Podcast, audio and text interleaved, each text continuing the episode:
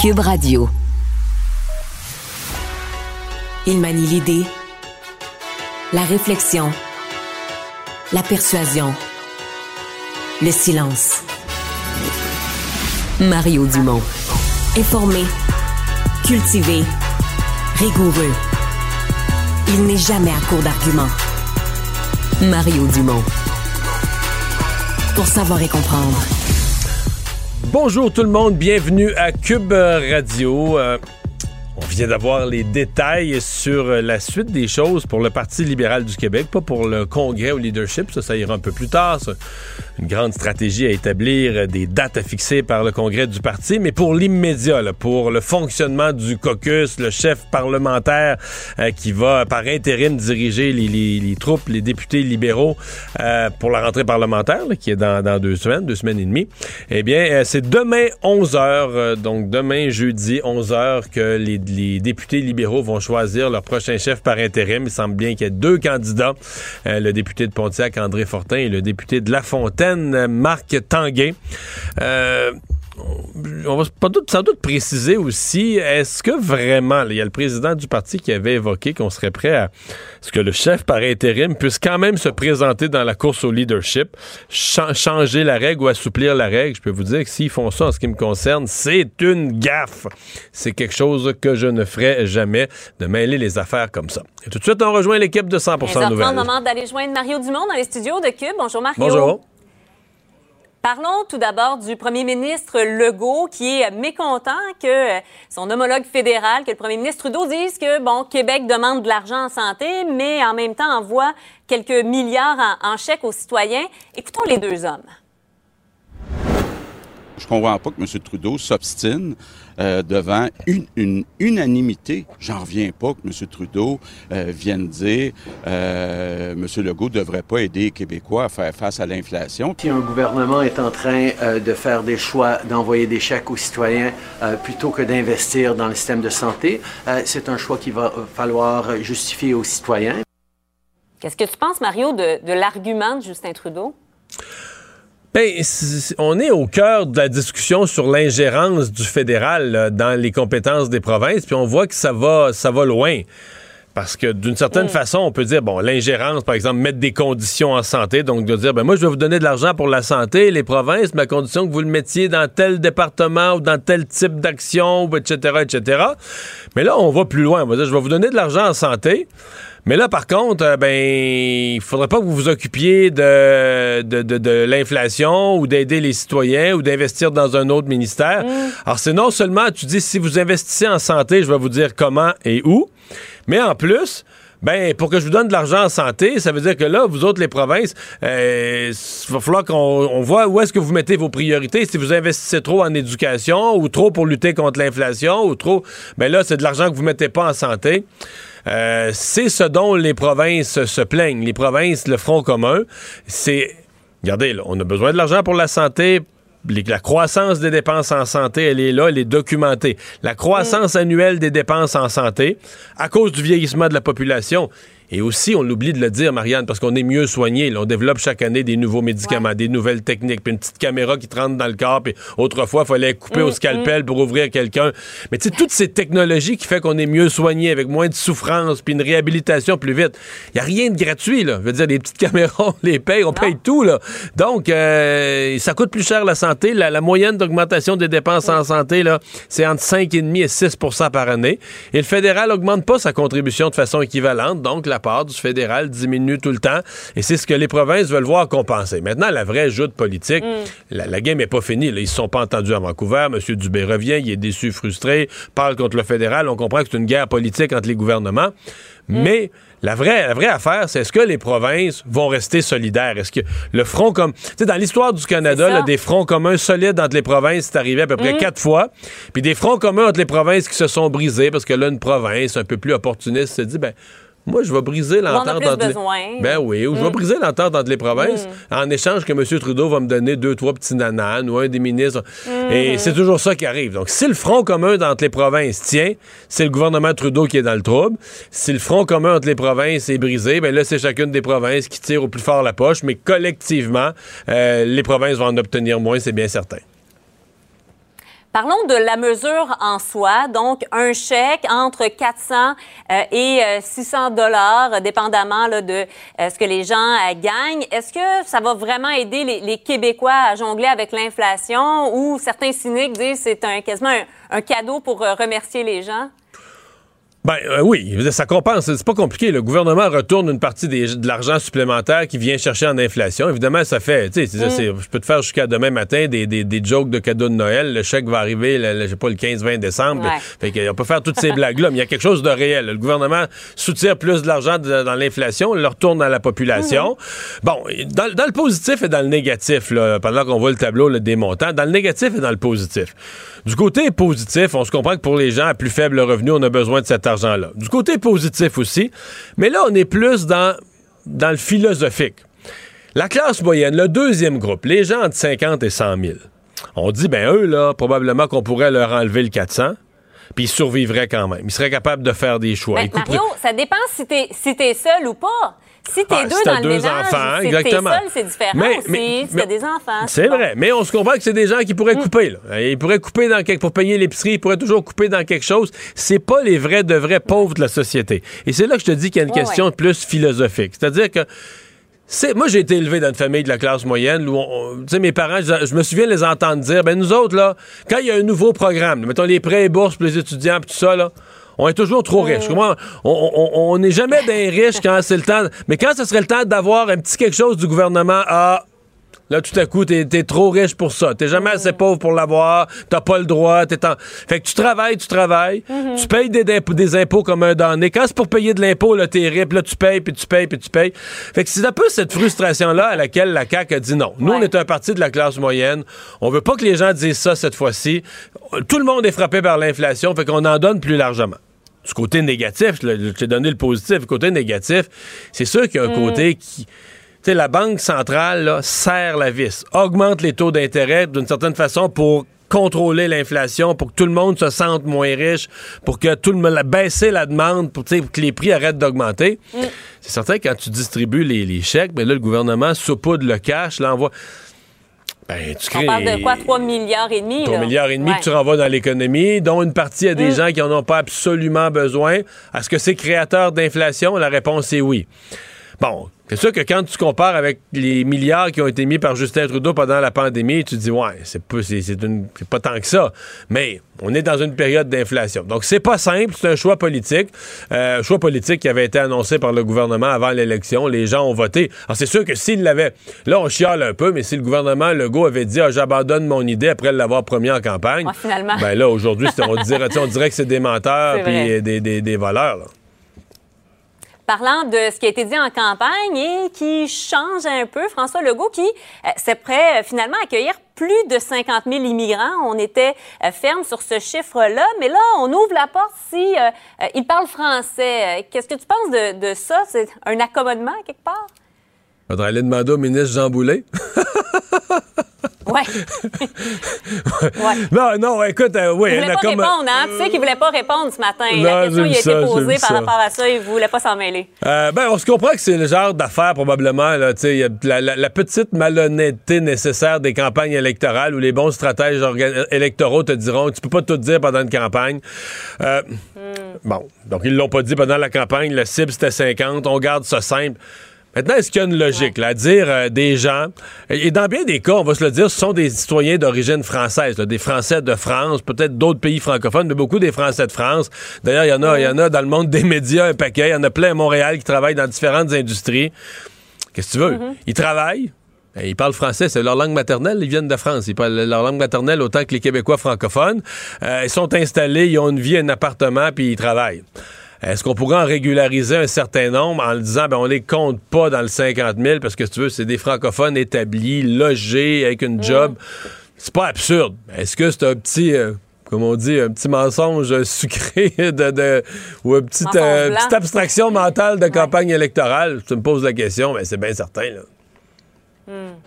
Parlons des élections de mi-mandat. Euh, Joe Biden, finalement, euh, Mario, qui a réussi à, sauver les meubles, quoi qu'il reste encore évidemment bien des résultats, là, mais euh, quand même, c'est pas une, vague rouge déferlante. Non, non, pas du tout. Et surtout, c'est surtout les candidats appuyés par Donald Trump. C'est plusieurs des, candidats dans des gouverneurs d'État, par exemple, des candidats appuyés par Donald Trump. Il n'y a pas tous perdu. Il y en a un paquet qui ont gagné. Mais il y en a qui étaient dans, il y en a qui étaient dans des victoires évidentes aussi. Mais dans des luttes serrées, l'impression qu'on a, c'est que l'appui de Donald Trump, dont on disait avant, ah, quand ils ont l'appui de Donald Trump, c'est extraordinaire, ça leur donne du momentum, ça passe. Oups, oups, oups. Là, tout à coup, on se dit, ben là, l'appui de Donald Trump à des candidats qui étaient un petit peu clownesques, un petit peu bouffons ses barres, euh, ça n'a pas passé mm tout. Au contraire, dans des endroits où les républicains avaient réussi à faire de l'inflation et de la gestion de l'économie de Joe Biden l'enjeu, donc, où normalement, les républicains, ça devait passer. Il y avait, comme on dit, quand tu dit d'habitude, quand tu gagnes la, la bataille du ballot question, la, question de l'urne, tu, tu réussis à mm-hmm. imposer que c'est ton thème, tu gagnes. Mais là, c'est comme si le candidat les avait fait perdre. Les gens se sont dit, ouais, c'est vrai là, que ça n'a pas bien de bon sens, l'économie, l'inflation, mon pouvoir d'achat a baissé. Mm. Je devrais voter contre Biden mais pas de là à aller voter pour ce clown-là. Là, et donc là, il y a un questionnement mm. pour le Parti républicain. Et j'ai hâte de voir comment ça, évolue, ça va évoluer d'ici les prochains mois. Parce que l'impression qu'on a, euh, ce matin, tu regardes ça et tu dis, OK, il y a une nouvelle vedette chez les républicains, c'est Ron DeSantis, c'est le gouverneur de, la Floride. Parce qu'alors que, Joe, que euh, Trump a eu une mauvaise soirée, lui, Ron mm-hmm. DeSantis, l'a gagné haut la main en Floride, ben euh, a renforcé sa crédibilité il y a 44 ans. Et c'est pas un hasard, je sais pas si tu as vu, euh, dès hier, M. Trump a commencé à le menacer, à dire oh, lui qui se présente, ben mais moi, je sais des choses sur lui, qu'il y a juste moi puis sa conjointe qu'on sait. Il a commencé à le menacer de couler des saletés pour, mm. le, pour le détruire, etc. Des grosses menaces à la, à la Trump, mm-hmm. mais ça en dit long sur le fait quand, quand il tombe euh, aux menaces parce qu'il se sent menacé lui-même. Hmm. Merci beaucoup, Mario. On se parle demain. Savoir et comprendre l'actualité. Alexandre Morand-Villouellette.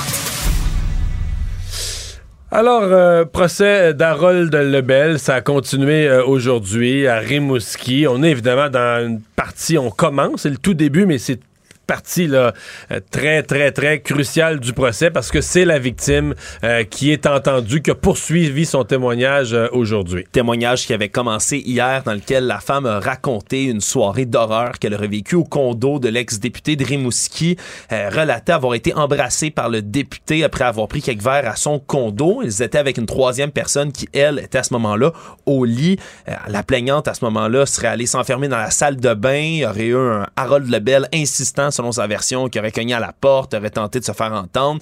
En sortant, finalement, il l'aurait rejoint sur le divan où elle dormait. Et par la suite, dans le salon plutôt, c'est là qu'aurait eu lieu des attouchements qui se seraient, qui se seraient multipliés tout au long de la nuit, tandis que la plaignante alléguée, elle, décrivait avoir été tétanisée par la peur. On s'est intéressé aujourd'hui surtout aux motifs qui faisaient en sorte qu'elle aujourd'hui décidait de poursuivre euh, M. Lebel, de porter plainte officiellement après deux ans et demi d'attente. Elle expliquait que c'est vraiment un mécanisme de défense de faire face comme ça à ce, cet événement traumatique-là en faisant du déni, donc en cachant dans un recoin de son cerveau ces événements qui ont été extrêmement difficiles. Et on a déposé euh, une lettre en preuve, une lettre reçue par courriel que la présumée victime elle, a écrite en février 2020 à Harold Lebel, dans lesquelles elle relatait les événements en lui reprochant les avances, le baiser forcé, les mains baladeuses, allant jusqu'à l'agression. Euh, décrivait que sa relation avec Harold Lebel avant était une amitié précieuse, parlait d'une grande brisure à ce moment-là. En réponse à tout ça, Harold Lebel, lui, aurait dit être plein de questionnements en expliquant n'avoir aucun souvenir de tout ça, en disant c'est une soirée d'alcool que je ne voudrais jamais être, avoir connue. Je suis désolé. tout ça, euh, par la suite, lorsqu'on a posé des questions. C'est une grosse défense, là, parce que. On va voir comment, comment ça va, les contre-interrogatoires, qu'est-ce que le juge va penser de ça. Pour avoir pris un coup un peu, là, une soirée dont tu te souviens plus du tout, c'est toute une cuite. Là. Surtout que la plaignante, elle, a indiqué, oui, on avait pris quelques verres, mais peut-être était-il pompette un tout petit peu, tout comme moi, mais il n'y avait pas vraiment de verre d'avance sur moi. On tenait des bonnes discussions qui se tenaient. Il n'y avait pas de signe avant-coureur comme quoi il était sous-mort au point de de rien se souvenir. C'est ce que la plaignante a relaté aujourd'hui. Donc, ça va se poursuivre. Hein. C'est un procès qui est censé durer de deux à trois semaines devant jury. Donc, euh, vraiment, là, c'est, des versions qui sont contradictoires comme celle-là. Ça va être l'avocat d'Harold Lebel, Maître Roy. C'est lui qui a fait, c'est lui qui a, géré tout le procès de Nathalie Normando avec, euh, avec succès. Et un avocat euh, quand même de calibre. Ça va être un contre-interrogatoire délicat dans une pareille matière, euh, ne pas confronter euh, la, la, témoin victime. mais en même temps, bon, lui, il est là pour défendre son client, il doit, comme on dit, participer à la recherche de la vérité. Bien sûr, puis dans des cas comme ceux-là, c'est extrêmement difficile. on comprend de mieux en mieux dans le cadre des procès aussi ce qui se passe dans le cas d'une victime d'agression sexuelle, les mécanismes qui peuvent faire en sorte que comme dans ce cas, si la victime se fige, euh, ne peut plus bouger, ne, pense même pas à aller chercher de l'aide. C'est l'affaire, on, va voir la défense, c'est l'affaire qui ressort de ça, c'est qu'il semble pas, dans tout le descriptif, y avoir de contraintes physiques. Tu sais que des fois, on entend, ben là, il m'a pris par les bras, il m'a tenu, il a, fermé la porte derrière moi, il s'est mis de travers dans le chemin.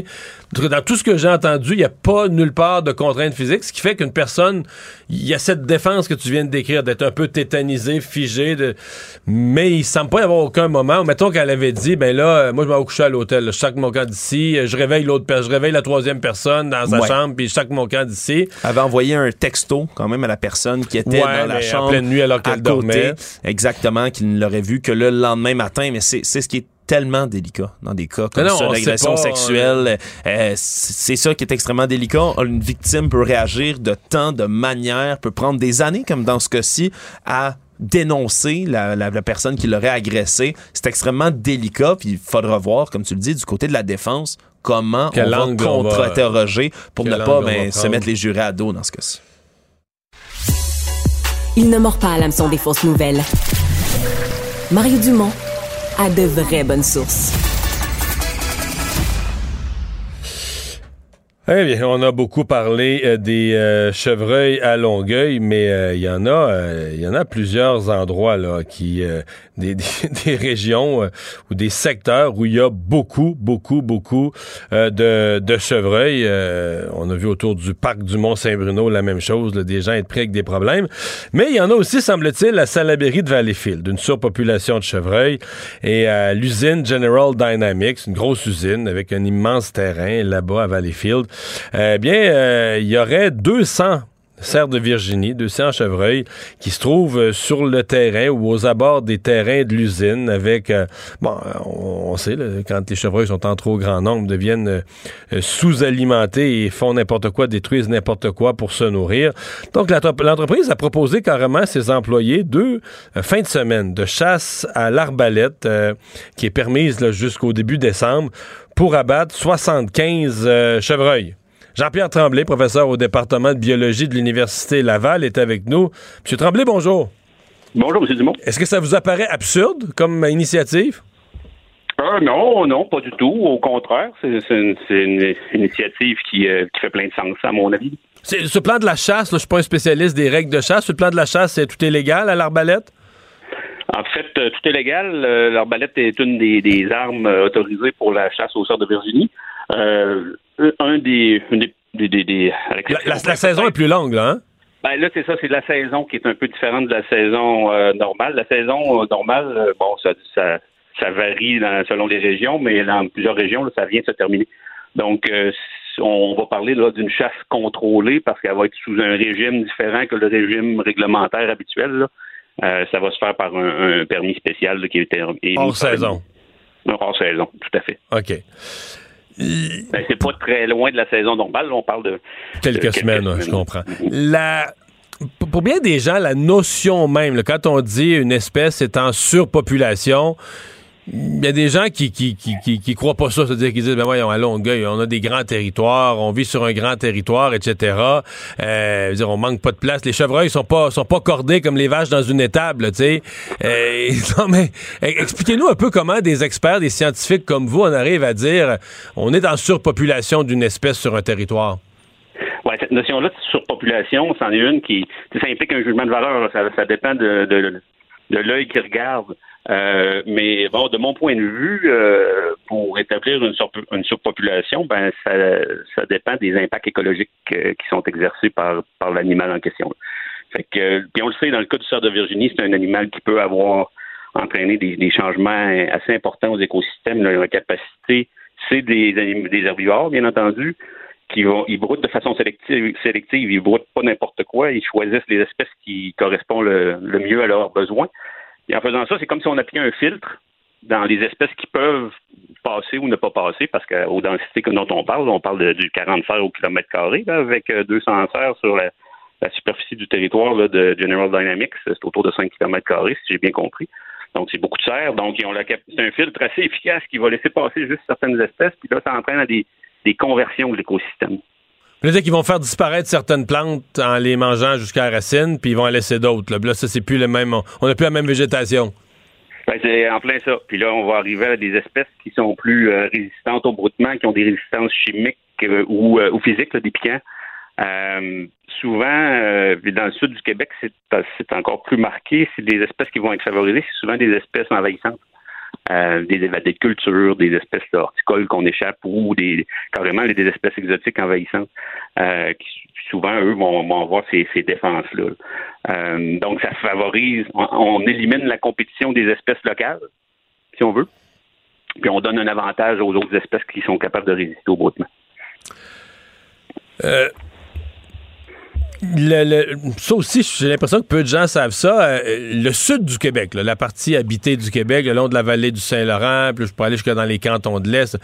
Euh, je voyais un rapport, il semble qu'on est en surpopulation de cerfs dans une très, très grande partie du territoire habité du Québec. C'est votre lecture aussi? C'est euh, le sud du Québec est favorable au cerf de Virginie. Hein. Le cerf de Virginie, c'est une espèce qui, au Québec, est limitée en bonne partie par la rigueur des hivers. Euh, donc, euh, dans une situation comme le sud du Québec, où les hivers sont de moins en moins rigoureux, euh, puis on ajoute à ça qu'il n'y a pas de, prédateurs spécialistes comme le loup. puis quand on est près des dans des secteurs comme celui dont on parle, même des, les, coyotes sont probablement pas très efficaces. donc là, on a des serres qui ont des ressources en masse, sont subventionnés, si on veut, même. Hein, ils peuvent profiter de l'agriculture, euh, peu limité par les hivers. Puis c'est un animal incroyable. Il a une capacité de, croissance de population. Là, quand les conditions sont bonnes, dès leur première année, les femelles vont être accouplées, puis ils vont avoir des ils vont avoir des, des jeunes dès, dès le moment où ils vont avoir un an on va être accouplé à 6-7 mois. À, combien par année? Combien de, de, de, femmes par année? Ils peuvent, dans des bonnes conditions, ils ont euh, beaucoup de jumeaux. Les jumeaux, c'est très fréquent. De temps en temps, on, voit, on en voit trois, mais euh, dans des bonnes conditions, les jumeaux, c'est très, très fréquent. Puis ils peuvent en avoir dès leur première année de vie. Donc ça va vite, là. Euh, ça va vite, ça va vite, ça croît de façon exponentielle très, très rapidement.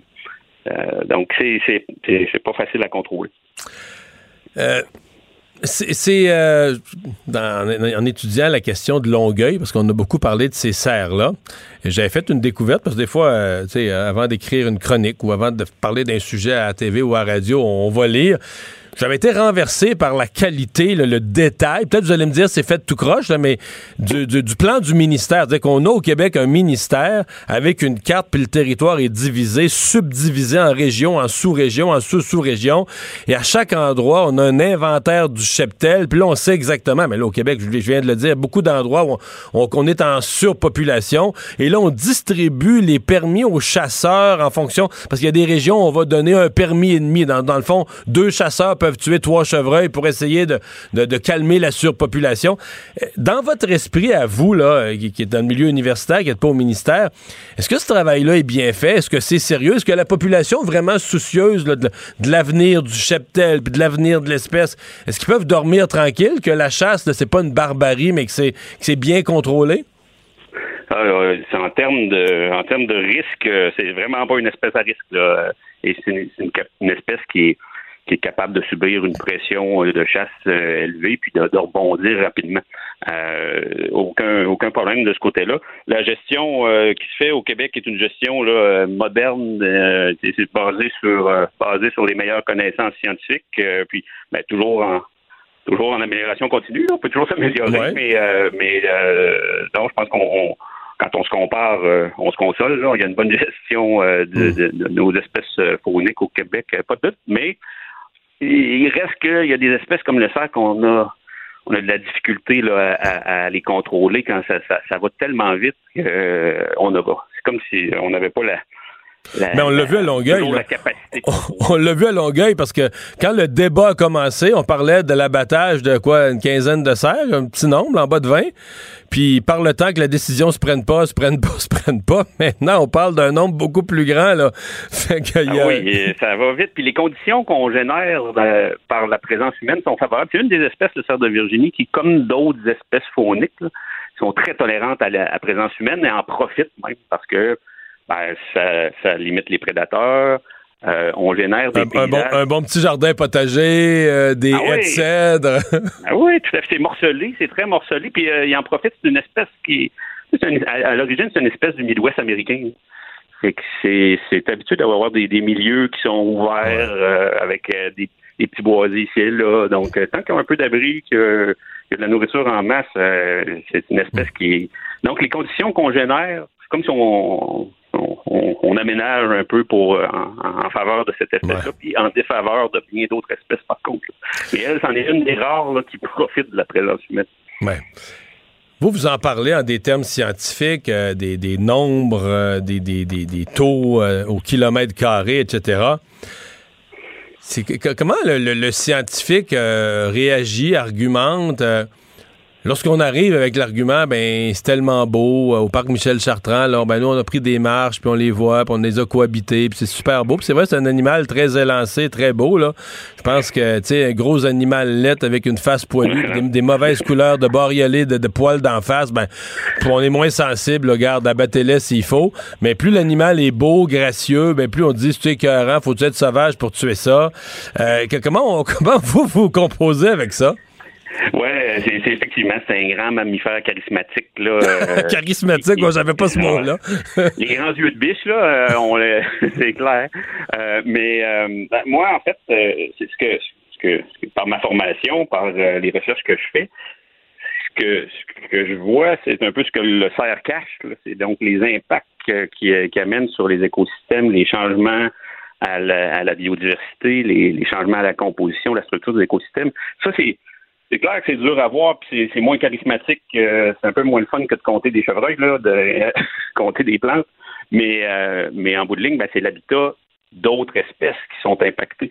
Euh, donc, c'est les aspects qui sont beaucoup plus difficiles à voir là, quand on n'a pas le, quand on n'a pas la, le portrait d'ensemble. Ouais, le portrait d'ensemble. C'est donc c'est un euh, vraiment le, le, je pense que la, difficulté dans ce dans le débat, c'est de pouvoir se ramener à, vraiment euh, qu'est-ce que les au niveau de l'écosystème et pas juste de l'espèce. Est-ce que, vous avez déjà des gens qui ont, euh, qui, disent avoir un grand, grand, grand souci, là, que l'humain intervienne pas avec ses fusils puis tout ça, ou ses arbalètes, euh, dans, qu'on laisse la nature aller, etc., euh, qui reprochent même, ben, c'est nous là, qui avons construit nos maisons puis nos quartiers dans leur habitat. Est-ce qu'il vous est déjà arrivé de leur proposer la solution écologique? si on ramenait à monter, mettons à Montérégie, une région où il y, a beaucoup de surpopulation, si on ramenait un 400-500 loups à Montérégie, d'après moi, on réglerait le problème des chevreuils? Ça, c'est un. on l'entend beaucoup pour Anticosti, par exemple. Ah, OK. Euh, puis celui-là, mais euh, c'est cette solution potentielle-là. Euh, et, même là, je ne m'attends pas à l'avoir arrivé de sitôt. donc, mais on, on, a changé les écosystèmes. Hein. Effectivement, on les a fragmentés, on les a changés. On a, généré cette espèce de paysage-là favorable aux cerfs. Euh, maintenant. Euh, ramener des loups, ramener des loups à bord des écoles, non, c'est pas. pas, il faut, que je, faut que je retravaille ma proposition. Pas, pas sûr qu'on va voir un ministre signer ça bientôt. Monsieur Tremblay, merci beaucoup d'avoir été là. Salut, merci, au revoir. Économie, finance, affaires, entrepreneuriat. Francis Gosselin. Bonjour, Francis. Salut Mario, ça va bien? Oui, alors euh, le ministre des Finances, Éric Girard, qui a confirmé ce matin là, donc sa volonté euh, pour contrer l'inflation d'envoyer des chèques à tous les Québécois, en fait jusqu'à 104 000 dollars euh, de revenus individuels, les gens vont recevoir quelque chose. Effectivement, donc ça correspond un petit peu à la mesure qui avait été mise en place au printemps dernier, là, où il y avait des chèques de 500 dollars qui avaient été envoyés. Cette fois-ci, on divise entre les gens qui gagnent moins de 50 000 dollars, qui vont recevoir un chèque du plein montant, donc de 600 dollars, et ceux jusqu'à 104 000 dollars qui vont recevoir un chèque un peu moins de 400 dollars. Ça reste que, Mario, c'est 95 et quelques pourcents de la population là, qui va recevoir comme ça un chèque. Euh, et puis, en tant que mesure qui vise à contrer l'inflation, c'est un peu paradoxal parce qu'en fait, ce qu'on fait, c'est qu'on donne beaucoup d'argent. Enfin, beaucoup. C'est pas un gros montant, mais on donne de l'argent un peu facile à des gens qui vont s'empresser d'aller le dépenser et donc qui vont produire très directement de l'inflation. Donc, c'est une drôle de manière de réfléchir, surtout que la mesure, elle coûte au final 3,5 milliards de dollars euh, à l'État québécois. Alors même que, que M. Girard et M. Legault essaient de tordre un peu le bras là, à M. Trudeau pour les transferts en santé, c'est comme si tu allais euh, t'acheter un char neuf là, alors que tu ouais. mais, mais la, la, la, la, réponse politique, mais semi-économique puis beaucoup politique, là, mais c'est que les 50 à 100 000, cette classe moyenne, là, là-dedans, t'as as toutes les infirmières, t'as tous les enseignants, t'as tous les travailleurs d'usine, un paquet de monde, là, qui sont toujours, tu sais, ils sont toujours entre les deux, là. Quand vient le temps de recevoir de l'argent d'un programme gouvernemental, on va leur dire, ah, toi, t'as pas droit, là, t'es bien trop riche, fait qu'ils payent, ils payent, ils payent, ils viennent écœurer, ils viennent fatiguer. Puis là, l'inflation, mais eux aussi, là, ils la vivent, l'augmentation des prix. Mais je comprends, là, qu'économiquement, tu dis, eux, ils sont pas à dernière scène, là. Probablement qu'ils, ils sont capables de faire leur épicerie, ils pourraient couper un abonnement à Netflix ou à Disney Plus, comme dit la ministre fédérale des Finances. C'est pas les vrais pauvres de la société, mais c'est des gens frustrés, écœurés, qui travaillent fort, qui payent tout le temps. Puis là, tu leur dis, mais cette fois-ci, le chèque pour l'inflation, là, je vous laisse pas tomber, je vous en donne quand même. Il y en a rationnel, mais tu vas me dire, elle est surtout politique, mais pas, économique. oui, puis un petit peu aussi économique. Le problème, c'est que ça va générer de l'inflation. Fait que 400 dollars ah que tu as aujourd'hui, tu vas, tu vas, ta tomate, ton auto, tous les biens de consommation, ça va juste prolonger le malaise qu'on vit actuellement par rapport à, l'augmentation des prix. Ça, Tiff Macklin l'a dit, là, je veux dire, franchement, le problème actuellement, il est oui en partie lié à la masse monétaire puis au taux directeur, mais il est beaucoup lié au comportement puis aux décisions des États qui font de très mauvaises décisions budgétaires, comme M. Biden l'a fait aux États-Unis, comme M. Legault le fait ici, de donner des grandes quantités d'argent facile mm-hmm. aux ménages qui finissent finalement par juste transférer cette capacité de, de ce pouvoir d'achat-là en davantage de consommation, ce qui fait augmenter les prix. Donc, au final, on fait juste perpétuer la difficulté qu'on a à, combattre l'inflation. Puis pendant ce temps-là, les gens qui doivent renouveler leur hypothèque, les gens qui doivent investir dans X, Y, Z puis emprunter de l'argent, ben ils payent du 6, 6,5% euh, sur les prêts. Fait que, ça pénalise énormément de gens. Puis comme tu dis, oui, c'est gentil d'avoir un 400 dollars, mais honnêtement, à la fin, c'est pas une c'est pas une somme tellement significative pour des gens qui gagnent 80, 90, 100 000 dollars. Donc encore une fois, tu as raison, mais pour moi c'est plus politique qu'économique. Si on voulait encourager les gens, puis ceux qui souffrent le plus de l'inflation actuellement, sur le prix du gaz, sur l'alimentation, c'est les ménages les moins nantis. Puis donc, aurait intérêt à davantage les, les, les soutenir. Frances, tu nous avais euh, préparé et expliqué, mais on a maintenant les détails, le chiffre exact d'ailleurs, Facebook, donc qui a coupé des effectifs massivement. Ben, c'est drôle parce que M. Zuckerberg, comme je l'expliquais lundi, là, qui la jouait un petit peu, euh, on va stabiliser l'équipe, etc. Là, ils annoncent aujourd'hui, donc chez Meta, la, maison mère de, Facebook, des coupures de 13% Je t'avais mentionné lundi, Mario, qu'il y avait un investisseur là, chez Facebook, un investisseur important qui avait parlé de 20% On avait évoqué des chiffres comme 17, 18 000 personnes. Ben, aujourd'hui, ce sont 11 euh, 000 personnes chez Facebook qui vont être remerciées.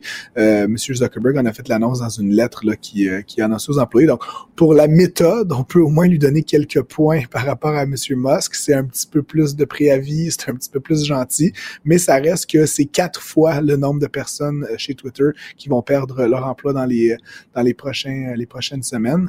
Euh, évidemment, euh, ça a été évoqué ce matin là, à Dutrisac, là, mais c'est sûr que Facebook en ce moment fait, de l'argent.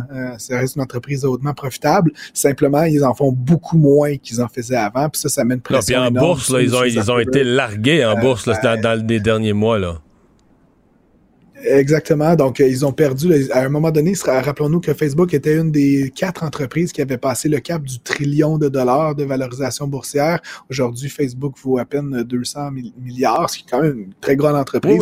ils ont perdu le 75 de leur valorisation boursière en, un an à peu près. Euh, donc, ça, évidemment, ça met une grande pression sur les dirigeants de trouver des façons.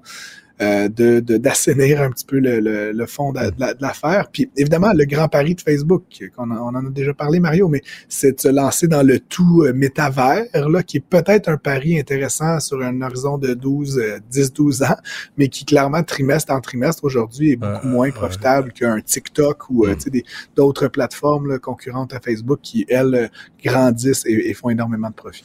Un autre géant, c'est Disney. Euh, Disney euh, qui a présenté ses résultats. Il y a des très bons chiffres parmi les résultats, euh, mais des chiffres assez inquiétants pour que l'action a plongé aujourd'hui.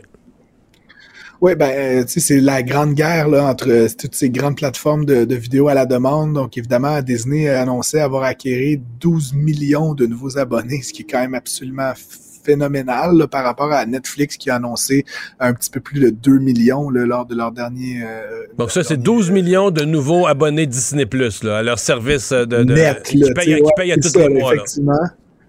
Et, et, par ailleurs, c'est 2 millions euh, Canada, États-Unis et 10 millions à l'extérieur, ce qui est quand même assez significatif pour Disney qui est, qui est vu comme une entreprise très américaine. Donc, ils sont capables d'aller chercher des abonnés à l'extérieur euh, du pays. Euh, le problème, évidemment, Mario, c'est qu'à travers tout ça, ils investissent, euh, le dernier chiffre que j'ai vu, là, c'était 30 milliards de dollars en nouveaux contenus là, chez Disney, ce qui fait que la filiale streaming, la finale Disney+, a perdu 1,5 milliard de dollars. Ça, évidemment, ça inquiète, ça, inquiète les marchés. Donc, l'action de Disney a perdu 13% aujourd'hui en cours de séance. le PDG de Disney, euh, Bob Chapek, toutefois, a dit que c'était probablement le, on avait atteint le bas des, pertes, c'est-à-dire que ça allait, ça allait se rendre vers la profitabilité maintenant. Les investissements étaient faits, les nouveaux contenus étaient développés et que maintenant, on allait tranquillement se rendre vers un modèle de plus en plus profitable. Donc, il faudra voir si ça se concrétise dans les prochains trimestres. C'est souvent ça qu'on dit. Là, on a fait tous les investissements, là, tout est placé. Watch bien ça, l'année prochaine, l'argent va rentrer. Des fois, ça se produit, mais des fois, ça se produit pas comme, comme prévu. On leur, souhaite, euh, on leur souhaite bonne chance, mais c'est certain que, comme tu le sais, Mario, là, maintenant, Disney, entre Disney+, Hulu et ces autres plateformes, euh, ont maintenant dépassé Netflix en nombre total d'abonnés. Ah oui, ils sont hein? dans une position quand même relativement dominante là, sur le marché pour possiblement augmenter les prix, euh, offrir des... C'est bien que ouais, j'avais pas, pas réalisé. 5 millions. ouais, OK, ils ont plus d'abonnés que Netflix. Juste Disney Plus, c'est 184, fait que c'est moins que, que, Disney, mais euh, Disney possède également Hulu Plus, ah puis un certain nombre d'autres services, là. Fait que si tu fais la somme de tous ces abonnements-là mensuels à 12, 15 dollars par mois, effectivement, le nombre total d'abonnements est, supérieur à Netflix. Donc, c'est le nouveau leader de marché, là, effectivement. et je vais soigner ma voix, Mario, en espérant que demain, ça Occupe-toi de ça. Je fais une petite extinction. hey, merci beaucoup. À demain. Bye. Mario Dumont probablement capable de vous battre à n'importe quel jeu de société tout en débattant des enjeux de société. L'exercice lui-même Mario Dumont. va faire sortir plus de vérité sur ce qui s'est véritablement passé à ce moment-là. Gérez donc ça, s'il vous plaît. Isabelle Maréchal. C'est parce qu'à un moment donné, si on paye pas tout de suite, on va payer tout à l'heure. La rencontre, Maréchal Dumont. Bonjour Isabelle. Bonjour Mario. Alors pendant qu'au plus haut niveau, on discute de la santé, du financement entre les euh, gouvernements, euh, toi, tu as une expérience, quoi, toute, euh, toute sympathique, toute... ben, écoute, tout, comme d'habitude. Finalement, tu sais, je l'ai déjà raconté que je n'ai pas de médecin de famille depuis que mon dernier médecin de famille s'est euh, désengagé de la RAMQ et euh, m'a envoyé une lettre euh, il y a quelques mois pour me dire que si, bien sûr, il voulait me garder comme cliente, tu comprends, et non pas comme patiente, mais bien comme cliente à 250 dollars de la visite, j'ai dit merci beaucoup, je vais passer mon tour. parce que tant qu'à payer ce prix-là, ben, tu dis, je veux choisir mon médecin. Ce médecin-là, en plus, j'avais très peu d'accès à ce médecin de famille. Donc, c'était ma situation. Là, oui, effectivement, j'avais envie de te parler, de revenir un peu sur l'échec des discussions sur les transferts en santé Euh, et, le fait qu'il y a comme une espèce de fin de non-recevoir de la part du fédéral qui semble pas comprendre que la demande des provinces est super légitime. si on essaie de vulgariser pour les gens qui nous écoutent, puis qui pourraient penser que c'est une chicane politique, c'est beaucoup plus, euh, pour nous, là, ça doit être beaucoup plus concret que simplement du politique. Ce qu'il faut bien comprendre, c'est que euh, cet argent-là, c'est de l'argent que le Québec, de toute façon, euh, envoie aussi, on paye des impôts au Québec, mais on paye des, des, impôts au fédéral. Une partie de cet argent, donc du fédéral, on peut dire qu'il y a un petit peu de nous autres là-dedans, puis que ça nous revient d'une certaine façon. Ce que les provinces demandent, et ce qu'elles demandent pas seulement cette année, cette année, il y a un front commun qui, qui j'espère, va continuer de, de, d'être solide entre les provinces. Toutes les provinces semblent être d'accord. L'Alberta, la Colombie-Britannique, le Québec, tout le monde semble être d'accord pour dire on fait front commun, on va demander tous la même affaire.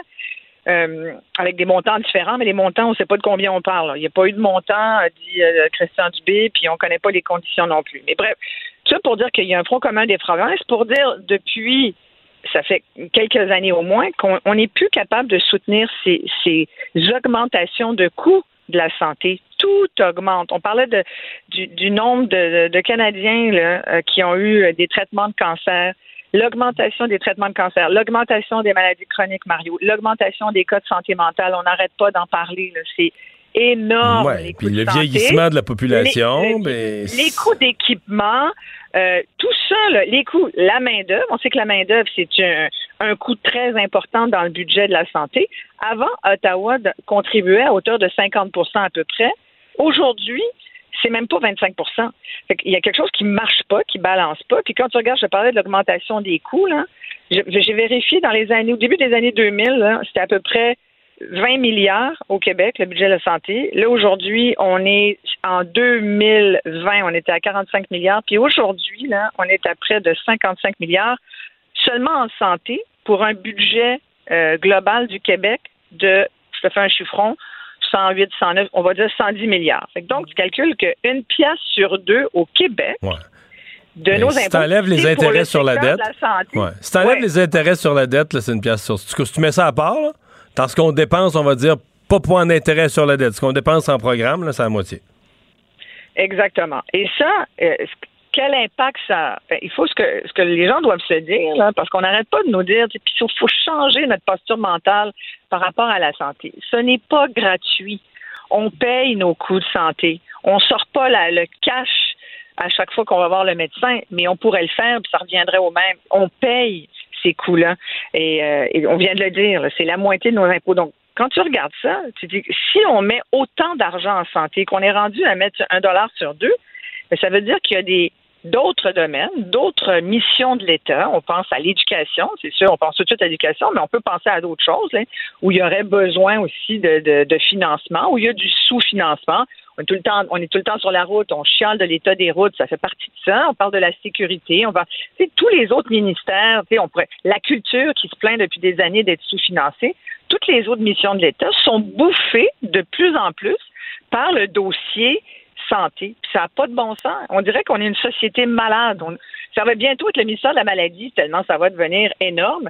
Et c'est là où il faut absolument qu'il y ait une entente de la part du fédéral, qu'il y ait une espèce de compréhension, même si aujourd'hui, je t'avoue que oui. mais la question qui est sensible, c'est est-ce qu'une province qui veut être prise au sérieux par Ottawa dans ses demandes en santé devrait s'abstenir. envoyer un chèque de 400 pièces. Ah, non, mais peu importe, devrait s'abstenir, devrait s'abstenir d'aider par exemple les citoyens face à l'inflation. Est-ce que le gouvernement fédéral est légitime de dire ben moi là, avant de répondre à leurs attentes en santé, je surveille ce qu'elles font avec leur argent dans les autres domaines Ben, sincèrement, non, parce que je crois t'avoir fait la démonstration que la contribution fédérale fond comme neige au soleil depuis les dernières années. Alors, à partir de ce moment-là, à partir du moment où c'est non indexé, les coûts augmentent, on le sait, puis ces coûts-là ne sont pas indexés. Euh, c'est aussi simple que ça. Il faut qu'Ottawa donne plus parce que ça coûte plus. Donc, il faut qu'ils soient à la hauteur de leur responsabilité par rapport euh, à ce qu'ils doivent, à ce qu'ils doivent rendre aux provinces. Ça fait partie de la mission du fédéral. Après, Là où j'allais en venir, c'est que Justin Trudeau a quand même été pas pire aujourd'hui en décochant un espèce de droit à la face de François Legault en lui disant Garde, tu as de l'argent pour envoyer 500 pièces à du monde qui en ont peut-être pas besoin. arrange-toi avec tes coups de santé. C'est de bonne guerre. Là, c'est de la politique, tu vois. Là, je te disais tout à l'heure, finalement, il faut que les gens comprennent pas de politique. Mais là, c'en est ce genre de commentaires-là. Bien placé quand même. Tu, sais, tu fais, ah, d'accord.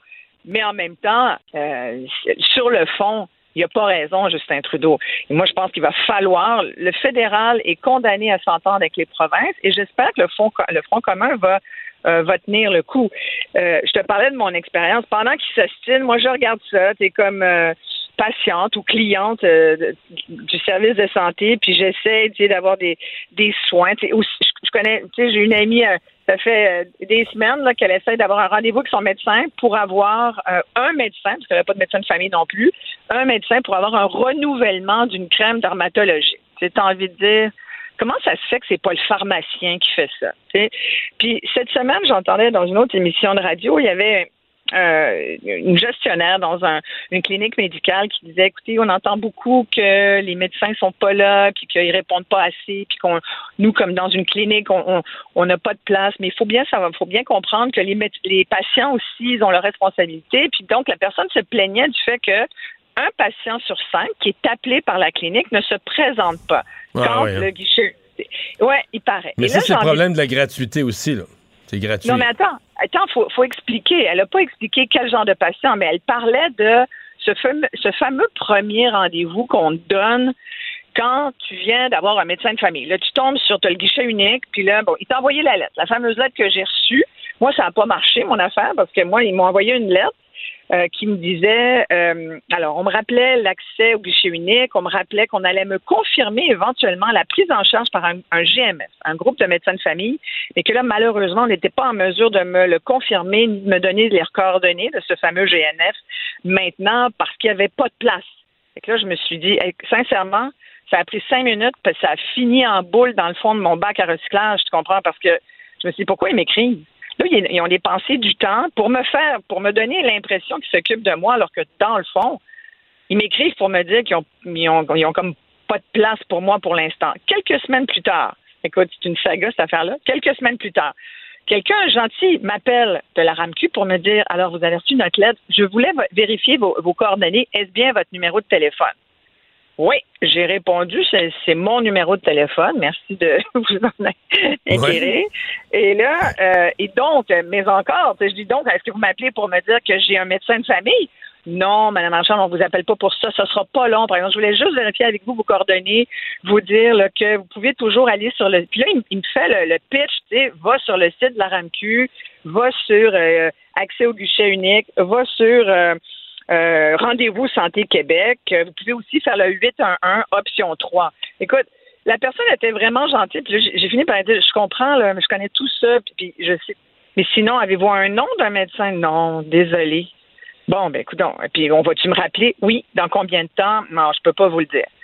OK, bon, ben écoute, ça, là, il y a plein de gens qui ont vécu ça, je suis sûre. Alors, qu'est-ce qu'on essaye de faire en ce moment? L'accès un médecin de famille est toujours aussi difficile. Puis je sais qu'il y en a qui écoutent qui doivent se dire ben, c'est bizarre, moi c'est je l'ai reçu la lettre, puis euh, il y avait euh, il y avait les coordonnées d'un GMF.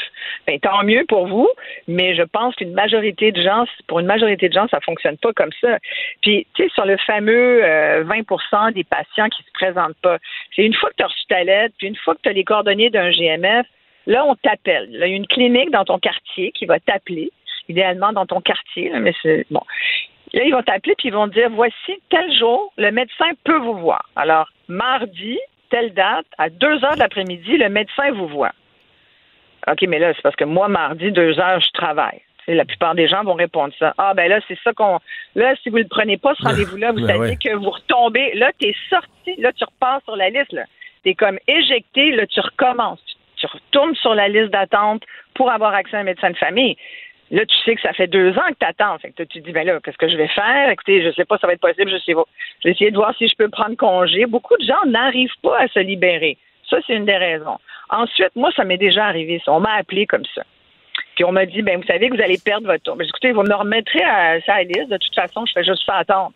Euh, mais, euh, mais on m'a aussi dit, j'ai dit, mais c'est quoi ce rendez-vous? On m'a dit, c'est pour que vous fassiez connaissance avec votre médecin. On va faire tout le bilan de votre santé. C'est important, oui. Et ça, c'est vrai que c'est important, Mario. J'ai déjà eu des, des, conversations avec des médecins de famille qui ont dit, le problème aujourd'hui, c'est qu'on connaît plus nos patients. Puis les patients sont obligés de se magasiner des médecins. Ça, c'est très vrai. Ça désole beaucoup de médecins. Mais, et ça désole beaucoup de patients, ça c'est clair. Mais donc, ce rendez-vous-là dure c'est une bonne heure. D'une heure et demie, il y en a, ça peut, se faire en une heure. Il y en a qui le font peut-être en 45 minutes, mais c'est quand même un examen beaucoup plus long qu'un 5-10 minutes. Et le médecin est payé pour cette c'est un, je pense c'est un bon c'est un bon tarif mais le patient lui ça lui coûte de l'argent alors les gens ils vont pas puis moi écoute j'ai tout simplement répondu regardez moi je n'ai pas besoin d'un médecin quand je suis en santé, j'ai besoin d'un médecin quand je suis malade. Et ben, sur ce commentaire, c'est sûr qu'il y a des médecins qui m'ostineraient, mais c'est ça qu'on veut aujourd'hui. Mais ben, je suis content de t'entendre dire ça. Moi, je suis très partagé parce que j'entends bien le, fait que des personnes plus âgées, il faut faire des suivis, on peut pas toujours attendre que les gens soient malades. Je, je suis pas fou. J'entends ça. Mais, mhm.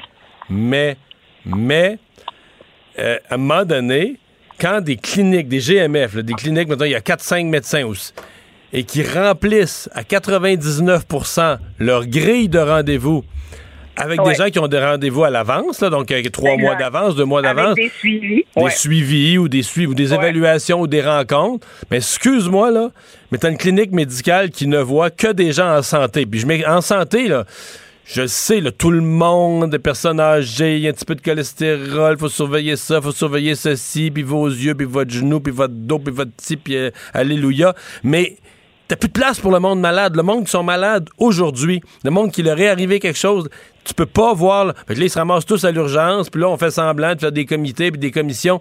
Mais si on tu peux des groupes d'urgence puis des, des, comités spéciaux mais c'est parce que si tu si tu remplis tous les horaires de tous les médecins du monde il n'y a plus de place pour les autres. Il n'y a plus de place pour le monde malade.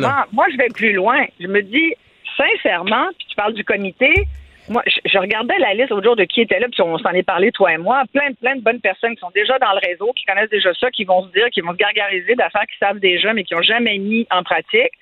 Euh, qui vont finalement par s'entendre sur quelques mesures au goutte à goutte au fil des, des mois. Moi, j'aimerais ça, là, qu'il y ait des patients sur ce comité-là, puis pas un ou deux là, pour faire beau, là, mais tu sais, des vrais, des vrais patients qui sont dans le système puis qui sont capables de dire, de, bien s'exprimer, de bien exprimer les besoins des patients du Québec, puis qui les, tu sais, qui les brassent un peu là, dans, dans leur tour, puis qui leur dit, regardez là, vous n'êtes pas réaliste, c'est pas ça l'expérience terrain patient, parce que tu sais, quand on dit un sur cinq, je veux bien, mais en même temps, euh, comment ça se fait que ce ne sont pas des infirmières ou ou d'autres personnes tout à fait habilité à poser des questions en santé. une espèce de, tu sais, il y a bien des infirmiers, infirmières au triage qui font un super travail de trier puis d'y aller selon les catégories d'urgence. Pourquoi il n'y aurait pas, pourquoi c'est le médecin qui me parle pendant 45 minutes pour faire connaissance puis pour voir mon dossier? Ce bilan-là peut être tout à fait rempli, un, à l'avance, en envoyant un courriel, et non pas un fax, mais un courriel au patient, puis lâchez-moi avec le, bon, je parle comme Drainville, lâchez-moi avec le, euh, vous savez, pour euh, par mesure de sécurité, on va faire, on va fonctionner au fax. Il y a trop de problèmes avec euh, les courriels. Garde, moi, ça me dérange pas là. Tu peux me l'envoyer par courriel. Ben, on nous envoie ça par courriel. On répond à toutes ces questions-là. Ça se fait comme ça dans une clinique privée. Pourquoi on ne prend pas cette façon-là? Et quand j'arrive pour mon fameux rendez-vous, c'est pas le médecin qui est occupé à soigner du monde malade qui me parle. Non, c'est une personne, une, infirmière, et, qui me pose des questions, puis qui voit un peu, qui, qui peut écrire en un paragraphe, c'est quoi en gros mon, mes besoins en santé. Est-ce que j'ai du cholestérol? Est-ce que j'ai ci, j'ai ça? Comme ça, le médecin, à mon vrai rendez-vous médical, quand je vais avoir un vrai problème de santé, mais il y aura juste à lire un petit paragraphe, tu comprends? C'est-tu compliqué faire ça? C'est comme. C'est trop simple. C'est trop simple. C'est ça, c'est ça le problème. Merci Isabelle. Bye bye. Merci, bye bye. Mario Dumont. Sous ses airs sérieux, se cache un gars qui ne se prend pas au sérieux. Élection de mi-mandat hier aux États-Unis. Euh, la vague euh, républicaine ne s'est pas concrétisée. C'est pas que les républicains n'ont pas fait certains gains, notamment tout indique qu'ils vont prendre le contrôle de la Chambre des représentants. Mais si on regarde l'ensemble des luttes, si on regarde ce qui s'est passé dans les, gouverneurs des États, euh, ben, plusieurs des espoirs républicains ne se sont pas matérialisés, comme s'ils avaient réussi à imposer le thème de, de l'inflation, etc. Mais en vote pour leur candidat, ça ne s'est pas matérialisé Daniel Marien est professeur de politique américaine à la University of Central Florida à Orlando, euh, en Floride. Donc, euh, Monsieur Marien, bonjour. Oui, bonjour. Bon, euh, qu'est-ce que vous retenez, vous, du résultat d'hier? Est-ce que Joe Biden est soulagé d'une certaine façon? d'une certaine façon, par rapport aux euh, expectations, oui, parce que on s'attendait à une vague, une vague rouge, une forte majorité euh, républicaine à la Chambre. Ce sera une majorité républicaine à la Chambre, mais réduite. Le Sénat, c'est encore incertain. Par rapport aux, aux attentes, oui, il est peut-être euh, soulagé, mais il n'aura pas la partie facile, M. Biden, parce que ce que les républicains vont lui promettre à la Chambre des représentants, c'est beaucoup d'obstructions, c'est des investigations sur Hunter Biden, c'est aussi peut-être euh, un processus de destitution pour satisfaire la base électorale. Euh, c'est euh, peut-être aussi par la bande des pressions sur le ministère de la Justice pour qu'il n'y ait pas de poursuite contre M. Trump, etc., etc. Donc, ce serait pas très drôle pour M. Biden dans les années, dans les deux années à venir. Par contre, par rapport aux attentes d'il y a quelques jours, c'est quand même c'est moins pire. C'est moins pire, si vous voulez. Ouais. Oui. Je suis content de vous de vous parler parce que vous êtes au centre, au cœur de la Floride, parce que j'ai l'impression que du côté républicain, euh, c'est un État où beaucoup de choses vont se jouer. Euh, mardi prochain, c'est là en Floride que le, Donald Trump, l'ancien président, va probablement réannoncer ou annoncer sa, nouvelle candidature, son retour pour 2024. Et c'est aussi chez vous, chez vous en Floride que Ron DeSantis, qui est ben, est-ce que j'exagère en disant, je vais vous poser cette question-là, la, nouvelle star républicaine des derniers mois, mais surtout depuis hier soir? Ah, vous avez raison. Écoutez, euh, Ron DeSantis avait été élu en 2018 pour la première fois. Auparavant, c'était un backbencher euh, Tea Party euh, au niveau fédéral. Il a été élu gouverneur avec à, la peau des dents, hein, 0,34% Et il a mené l'État avec une main, une poigne assez forte. Très conservateur.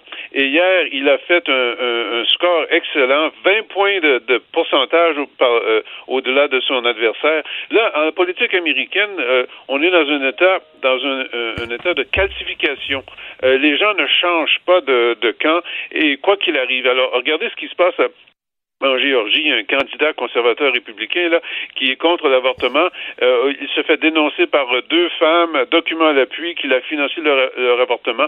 Ça ne fait rien, euh, ça ne, ça ne euh, diminue pas son, son, standing politique. Il va non, mais c'est vrai, ça, c'est fou parce qu'au Québec, là, c'est dire c'était fini, là, de sa campagne, ça se serait effondré, ses appuis. Peu importe le parti, ses appuis se seraient liquéfiés devant telle hypocrisie mais il y a des blocs démocrates, républicains aux États-Unis et c'est fou comment le vote tient à peu de choses, hein?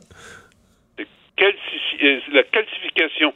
Euh, mais lui, euh, en Floride, Ron DeSantis a réussi à, sortir de là.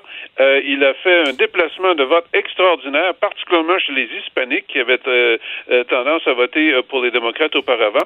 Et en, en, se faisant, non seulement il gagne très fort, mais il se présente comme un candidat sérieux pour contester la nomination républicaine à la présidence, la contester à Donald Trump. Et les deux hommes le savent très bien. Euh, Donald Trump a commencé à se moquer euh, par sobriquet euh, de M. DeSantis récemment, parce que M. DeSantis a fait une vidéo là où il se présente comme euh, le champion créé par Dieu le huitième jour pour euh, protéger la création euh, divine. Donald Trump l'a appelé Ron de Sanctimonious. et plus aussi récemment, il a dit, M. Trump, aux journalistes du Wall Street Journal, là on parle aux conservateurs évidemment, que il, lui, Trump, connaissait beaucoup de choses pas très très jolies sur M. DeSantis et que si DeSantis se présentait à la présidentielle, il, ferait, il circulerait ces informations. Alors, on voit qu'il y a une, une, une, tension qui se crée entre les deux. Et, et, et M. DeSantis, grâce à sa victoire hier, qui contraste tellement avec ce qu'on a vu ailleurs euh, au pays pour les républicains, eh il s'est donné un statut politique, il a acquis un statut politique beaucoup plus fort. Parce qu'à l'inverse, les candidats, Donald Trump n'était pas lui-même testé, n'était pas lui-même en élection, mais les candidats qui l'avaient appuyé, ça s'est pas aussi bien passé qu'il l'espérait. Euh, il y en a un certain nombre qui ont mordu la poussière, comme le docteur Oz en, Pennsylvanie. J'oserais dire certains des candidats un peu plus euh, clownesques qu'il avait appuyé, ben ça n'a pas passé tout simplement. Tout à fait. Euh, Vance en, dans l'Ohio a gagné, mais en Pennsylvanie, en Arizona, en Géorgie euh, et au New Hampshire, même euh, les candidats appuyés par Donald Trump ont foiré. Là, ça reste à la Géorgie, ça reste à Ridley, là, mais non, ils n'ont pas fait très bien de, de, bons scores. Alors oui, les candidats de Trump ont failli et c'est et c'est Ron DeSantis qui a gagné fort. Alors il y a ce il y a cette possibilité euh, pour DeSantis de redéfinir le Parti républicain en appuyant ou en, en, promouvant les mêmes thèmes, si vous voulez, euh, que Donald Trump, l'immigration, les, les, guerres de culture, les guerres d'identité, etc., mais avec une personnalité plus mesurée, une personnalité moins erratique, moins fantasque, moins vulgaire, quelqu'un euh, peut-être peut-être moins narcissique aussi là. Je sais pas, moi si j'attaquais Trump, là, je me dirais, moi si j'attaquais Trump, ma première ligne d'attaque, c'est moi je vais être là pour le parti et le parti pour les Américains et non pas pour moi-même. Parce qu'il y a la première caractéristique de Trump euh, puis on l'a vu encore hier. Ben, il, y, il y avait, je sortais un extrait plus tôt dans la journée de Trump. C'est dur de pas rire, mais il a dit hier dans une entrevue à News Nation, le mot à mot, il a dit si mes candidats, la, journaliste lui demandait, ouais, mais là, vous êtes, vous êtes au bat à soir, là, vous avez appuyé 300 candidats, euh, s'ils gagnent ou ils perdent, vous allez être jugé là-dessus. Puis il a répondu bien sérieux, si mes candidats gagnent, je mérite tout le crédit. Mais s'ils perdent, je suis pas à blâmer du tout. Je suis pas à blâmer du tout s'ils perdent. C'est merveilleux, non? Je n'ai pas entendu ça, mais ça fait longtemps que je dis à mes étudiants au sujet de la personnalité de M. Trump que oui, il est narcissiste. Et, si on regarde sa carrière dans le business, c'est quand il gagne, c'est parce qu'il est le meilleur. Et s'il perd dans le business, c'est parce que les autres ont triché. Alors, c'est une constante dans sa, dans, dans sa trajectoire. Alors oui, vous avez raison, euh, M. DeSantis euh, se, se mettrait de l'avant comme quelqu'un qui s'intéresse euh, euh, au peuple, euh, à la République, aux républicains, aux partis, etc., et qui n'est pas mangé par ce narcissisme. par contre, il faut aussi faire attention, monsieur. Santis n'a pas que des atouts. Il est, il, est très habile sur le plan politique, mais il manque de charisme. Il n'y a pas de chaleur dans, dans ce qu'il dit. Alors, Monsieur Trump, par contre, lui, est pour certaines personnes, euh, il est grotesque, mais pour d'autres, il est amusant. Alors, euh, cet aspect de, charisme, tout de même, ça manque euh, de, de Santis. Et aussi, il faut voir, Trump a, beaucoup d'alliés. Il faudra voir si la lutte éventuelle entre DeSantis et Trump, comment réagira Fox News. Moi, personnellement, si je me permets de spéculer à la radio comme ça, ça ne m'étonnerait pas que Fox News fasse une porte assez bien ouverte à M. DeSantis parce que je Mais là, j'ai vu, j'ai vu des commentateurs vedettes de Fox News commencer à dire que c'était une soirée décevante pour Donald Trump. C'est pas, souvent qu'ils ont dit ça. Euh, parce que Trump, on oublie, là, tu puis ils se sont ralliés à lui parce qu'eux, ils travaillent pour leur code d'écoute. Mais quand, à la dernière élection, là, quand Fox News, parce qu'ils ont beau être un média biaisé, m'a donné les résultats d'élection, les votes sont comptés, euh, quand ils ont déclaré l'Arizona, qui était passé à Biden, Trump est venu fou, là. Puis je veux dire, il les a attaqués, puis il s'est traité de tout et non, puis demander aux gens de se désabonner. Il doit y avoir des patrons à Fox News qui se souviennent de ça, de dire, ben le type, c'est quand même, c'est un malade, Je veux dire, il, il nous accusait parce qu'on donnait les résultats d'élection, là. C'est pas quelqu'un, on a beau être de son bord ou de ses politiques ou de son penchant, mais il est quand même dangereux. il n'y a pas de limite à ce qu'il peut faire, tu sais. Il doit y avoir quelqu'un à Fox News qui, a pris des, qui a pris des notes, je sais pas, là. Ah oui, j'en suis convaincu. J'en suis convaincu. Ouais. Euh, par contre, euh, il y a aussi un culte de la personnalité euh, de Donald Trump parmi la base républicaine. Alors, il faudra surmonter ça du point de vue de M. DeSantis. Alors, si M. DeSantis, comme beaucoup d'observateurs, moi-même, le pensent, a des ambitions présidentielles, ça va être une, une bataille délicate. Hein. Il y a beaucoup de... en 2016, on se souvient qu'il y a des opposants qui se sont opposés à M. Trump. Ils se sont tous fait ramasser. Je me souviens entre autres de Marco Rubio, euh, qui a été réélu hier. Euh, euh, donc, qui, a été réélu hier, mais son profil, depuis que Trump l'a attaqué, depuis que Trump a cassé les jambes, là, son profil s'est jamais refait dans la politique américaine. Il est devenu un personnage secondaire. Je pense pas que c'est correct de dire ça d'un sénateur de la Floride, mais, mais oui, un personnage secondaire, c'est qu'on n'envisage plus pour la présidentielle. Trump lui a scié les jambes. Tout à fait, tout à fait. Little Mario, ça a fait le jeu. en stature nationale, il a perdu. Il a encore évidemment une stature à l'intérieur de la Floride puisqu'il a été réélu avec cinq ou six euh, points d'avantage. Mais euh, sa stature nationale, ça a été coupé. Eh bien, hein, on va surveiller tout ça. Vous êtes toujours en élection aux États-Unis. On finit les, on finit les midterms, puis le lendemain, on commence à parler de la prochaine présidentielle. Daniel Marié, merci beaucoup. Merci, ça m'a fait plaisir. Au revoir. Au revoir. Pour savoir ce qu'il y a à comprendre, Mario Dumont. Un adolescent de 17 ans poignardé. Une autre femme assassinée. Il est visé par des allégations d'inconduite sexuelle. Les formations politiques s'arrachent le vote des familles. Comment faire fructifier votre argent sans risque? Savoir et comprendre les plus récentes nouvelles qui nous touchent. Tout savoir en 24 minutes. Avec Alexandre Morin-Villouellette et Mario Dumont. En manchette dans cet épisode, des chèques pour contrer l'inflation seront distribués d'ici Noël. Procès d'Harold Lebel, la présumée victime, poursuit son témoignage. Des faux policiers québécois complotistes veulent fermer les centres de vaccination et procéder à des arrestations citoyennes. Et les élections de mi-mandat aux États-Unis, la, vague rouge anticipée n'a pas eu lieu. Trump en ressort affaibli. Tout savoir en 24 minutes. Tout savoir en 24 minutes. Bienvenue à Tout savoir en 24 minutes. Bonjour Mario. Bonjour. On a appris aujourd'hui que c'est finalement avant les fêtes que les Québécois vont pouvoir recevoir les chèques promis par la CAC, chèques pour contrer les effets de l'inflation, qui vont être entre 400 et 600 dollars, une mesure de 3,5 milliards de dollars quand même en tout et partout, qui sera mise avant par Québec. 4,6 millions de particuliers dont le revenu ne dépasse pas 50 000 dollars individuellement vont profiter du montant maximum qui est de 600 dollars. Et les autres après ça ça va être graduellement plus bas s'établir à 400 à partir d'un revenu de 54 000. Et pour les gens qui font 100 000 et plus, ça va descendre graduellement. Là, à 104 000 on ne touchera pas une scène de ce montant-là qui sera donné, qui est encore controversé un peu aussi, cette mesure de chèque, tantôt traité de populiste, il y en a qui disent que c'est pas populaire face à l'inflation, puis Justin Trudeau, lui, réclame au fédéral, il dit, c'est un peu ce que vous cherchez en transfert en santé, vous le donnez en chèque comme ça à la population. Ouais, beaucoup d'ingrédients dans la discussion.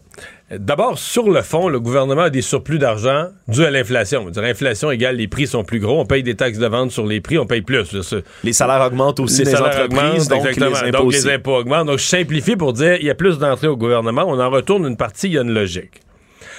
Euh, au printemps, on avait donné 500 à tout le monde, là on module module un peu. Donc 600 pour les gens qui gagnent 50 000 et, moins.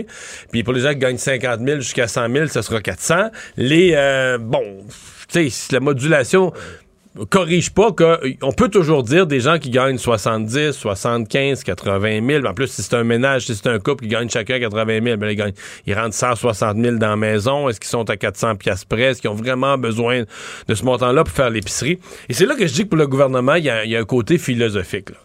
C'est-à-dire que c'est poli. Pour je dis philosophique, c'est oui, c'est économique, on vous retourne l'argent de l'inflation, mais il y a un côté politique où on dit, écoute, la classe moyenne, eux autres, ils n'ont jamais droit au programme. C'est les gens qui travaillent, gagnent 50, 60, 70 000 par année, là. Dès qu'il y a un programme, les prêts et bourses pour leurs enfants, n'importe quoi, on va leur dire, ah, vos revenus sont trop élevés, vous n'avez pas le droit.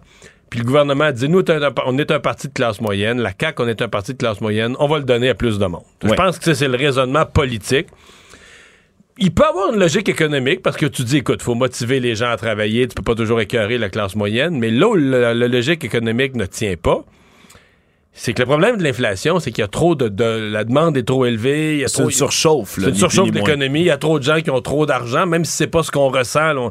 Mais tu sais, il y a trop de monde qui ont trop d'argent. Ça fait monter les prix. Mais là, c'est sûr, quand tu donnes des centaines de dollars, puis bon, on sait que Justin Trudeau en a donné beaucoup pendant la pandémie, puis je pense qu'on a comme imprimé de l'argent, ça a contribué à l'inflation. Mais est-ce que le gouvernement d'une province y contribue encore, rechauffe l'inflation, surchauffe l'inflation en remettant de l'argent dans l'économie? Euh, probablement un peu. Maintenant, l'argument du fédéral. Ça, là, je décroche quand M. Trudeau dit Ah, mais là, s'il en donne de l'argent, c'est parce qu'il en ont, ils n'ont pas besoin pour la santé. Les dépenses en santé augmentent. les Québécois ont élu un gouvernement c'est pas Justin Trudeau à décider est-ce que ce gouvernement du Québec investit, euh, il pourrait investir en éducation, il pourrait investir pour améliorer les parcs nationaux, il pourrait investir dans toutes sortes d'affaires. Là, il investit pour redonner de l'argent pour l'inflation. C'est pas des affaires du fédéral. C'est pas des affaires du fédéral. Et le fédéral, ce qui doit se poser la question en santé, c'est est-ce que je paye ma juste part? Les dépenses de santé augmentent. Elles augmentent rapidement avec le vieillissement de la population. Est-ce que le fédéral va se mettre à dire, ben moi, je regarde les dépenses des provinces. Ah, ben là, tu as, dépensé bien trop pour ceci, tu as dépensé bien trop pour tes aqueducs, tu as dépensé bien trop pour, euh, pour tes écoles. Si tu avais été sérieux, tu aurais mis ça dans, dans, dans la santé. Ouais, ça, on peut pas, on peut pas aller là. On peut pas du tout. Les, les provinces peuvent même pas embarquer dans cette discussion-là avec Ottawa. Ouais, et du côté de François Legault, ce matin, l'entrée du Conseil des ministres, on l'a rappelé, lui a dit qu'il comprenait pas que Justin Trudeau continue de s'obstiner devant une unanimité des provinces et des territoires, parce que c'est une demande qui est unanime, là, d'absolument toutes les provinces, tous les territoires au pays. Pour l'instant. Pour l'instant. Dis-toi que le gouvernement Trudeau va faire toute la petite politique puis des promesses aux propres, en commençant par les plus petites, l'île du Prince-Édouard, puis la Nouvelle-Écosse, puis le Nouveau-Brunswick. Pour tenter de briser cette ben unité de province-là. Pour dire, ben là, si je vous donnais si, puis si je vous faisais, vous autres, un petit arrangement particulier, parce que, tu sais, les petites provinces, faire des arrangements particuliers, ça coûte pas bien cher pour le fédéral. Juste pour pouvoir dire à la prochaine rencontre, ah ben là, les provinces sont divisées. C'est encore le Québec qui fait des demandes. Oui, puis les provinces sont divisées, c'est pas tout le monde qui voit ça du même œil. Alors ça, c'est la vraie, c'est la vraie affaire. Ouais, parce que la demande de Québec, c'est que la contribution du fédéral en santé passe de 22% à 35 en tout et partout. C'est 6 milliards de dollars supplémentaires pour payer les dépenses de santé qui continuent encore une fois de croire. C'est pas euh, le, seul dossier sur lequel il y a eu accrochage entre Québec et Ottawa qui se poursuit. Il y a encore les seuils d'immigration qui reviennent dans l'actualité. François Legault a ouvert la porte, s'est dit qu'il euh, pourrait augmenter le nombre d'admissions pour accueillir plus de francophones en provenance de l'étranger au Québec, donc de rehausser, de moduler les seuils d'immigration, seulement si on réussit à le nombre de francophones qui migrent dans les normes actuelles, donc de, limiter, si on veut, le déclin du français au Québec, ce qui est difficile à quantifier hmm. sur une courte période.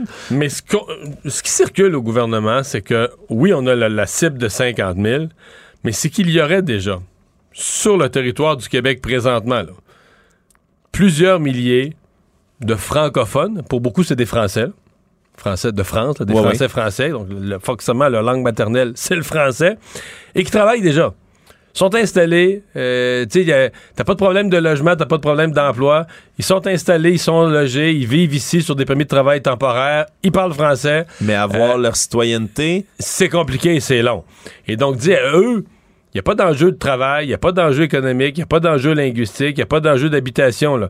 Ils sont logés, ils gagnent leur vie, ils sont dans des emplois utiles, ils sont installés sur le territoire déjà. Ben, est-ce qu'on pourrait les compter en dehors du 50 000 d'immigration? De, les compter comme, les régulariser. Mais surtout le faire plus vite et plus efficacement. Oui, ben, c'est ça. Mais pour le faire plus vite, il faut. Si on les passe en haut du 50 000, ben là, on peut en faire plus dans une année. Donc, euh, à l'étude, M. Legault, il a patiné ce matin. Il n'a pas voulu dire oui à ça mais il n'a pas dit non non plus. Ça veut dire que c'est vraiment à l'étude présentement. Et à surveiller à l'Assemblée nationale, on a des nouvelles du Parti libéral, Mario? On peut avoir une annonce demain? Qui pourrait se faire sur le chef, euh, le ou la le chef. par intérim, le chef parlementaire qui va, qui va combler l'absence de Mme Anglade en attendant le vrai congrès au leadership. Voilà, donc il n'y a pas encore eu de vote, mais c'est demain qu'on saura qui sera la figure de proue du Parti libéral au travers de la, tourmente qui les afflige ces temps-ci. Deux candidats, en tout cas, pour l'instant, deux candidats sur les rangs. Donc, qui sont-ils, Mario? Le député de La Fontaine, Marc Tanguay, qui est leader, que Mme Anglade avait désigné comme leader en Chambre, le leader parlementaire. Et l'autre, c'est le, seul qui est en dehors de la région immédiate de Montréal. Le seul élu à Montréal, André Fortin, dans Pontiac, exactement en Outaouais, euh, qui, lui, est, pressenti. Donc, euh, c'est demain que le caucus choisirait son chef par intérim, avec une petite nouveauté, nuance il était acquis, d'une façon claire, limpide, dans le passé, que si tu te présentes pour être le chef par intérim, pour être le chef parlementaire, pour...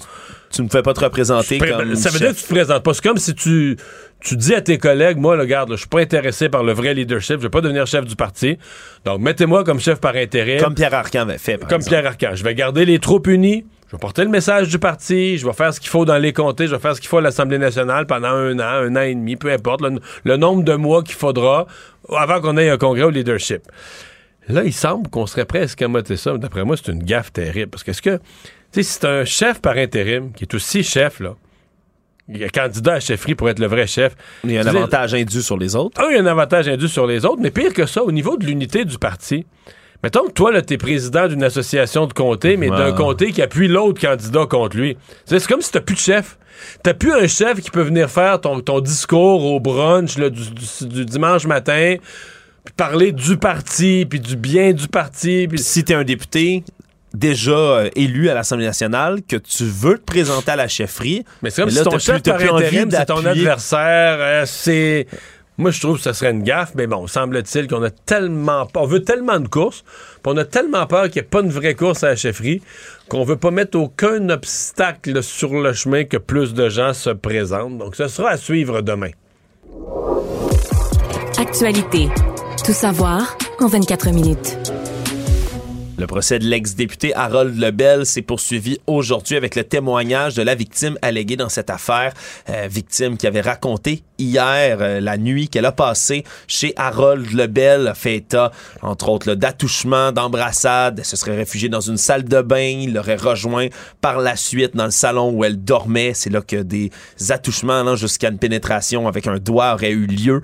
Donc, euh, une histoire qui a été racontée et aujourd'hui, c'était surtout la présumée victime qui expliquait euh, quelles étaient ses motivations à témoigner comme ça deux ans et demi après les faits survenus, on le rappellera, en 2017, a parlé du déni qu'elle avait euh, intériorisé suite à cet événement traumatique pour elle.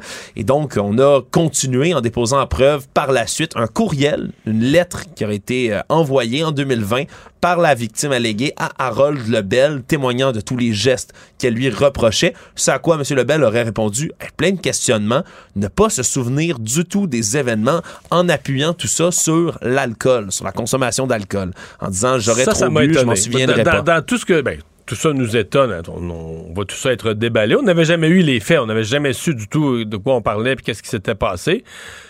Je, je veux dire, j'ai déjà consommé de l'alcool. Il faut quand même être consommation. Pour, dire tu te souviens de rien, puis quand même des événements euh, marquants, je veux dire, euh, tu dis que tu n'as aucun souvenir, ça, ça veut dire qu'il était. Il faut avoir une forte, forte, forte consommation. Il faut être beurré. Euh, Et la victime, solide. la victime alléguée, elle dit que peut-être était-il pompette, mais elle dit notre consommation d'alcool était similaire. Lui, comme moi, on a pris trois ou quatre verres de gin tonic dans la soirée.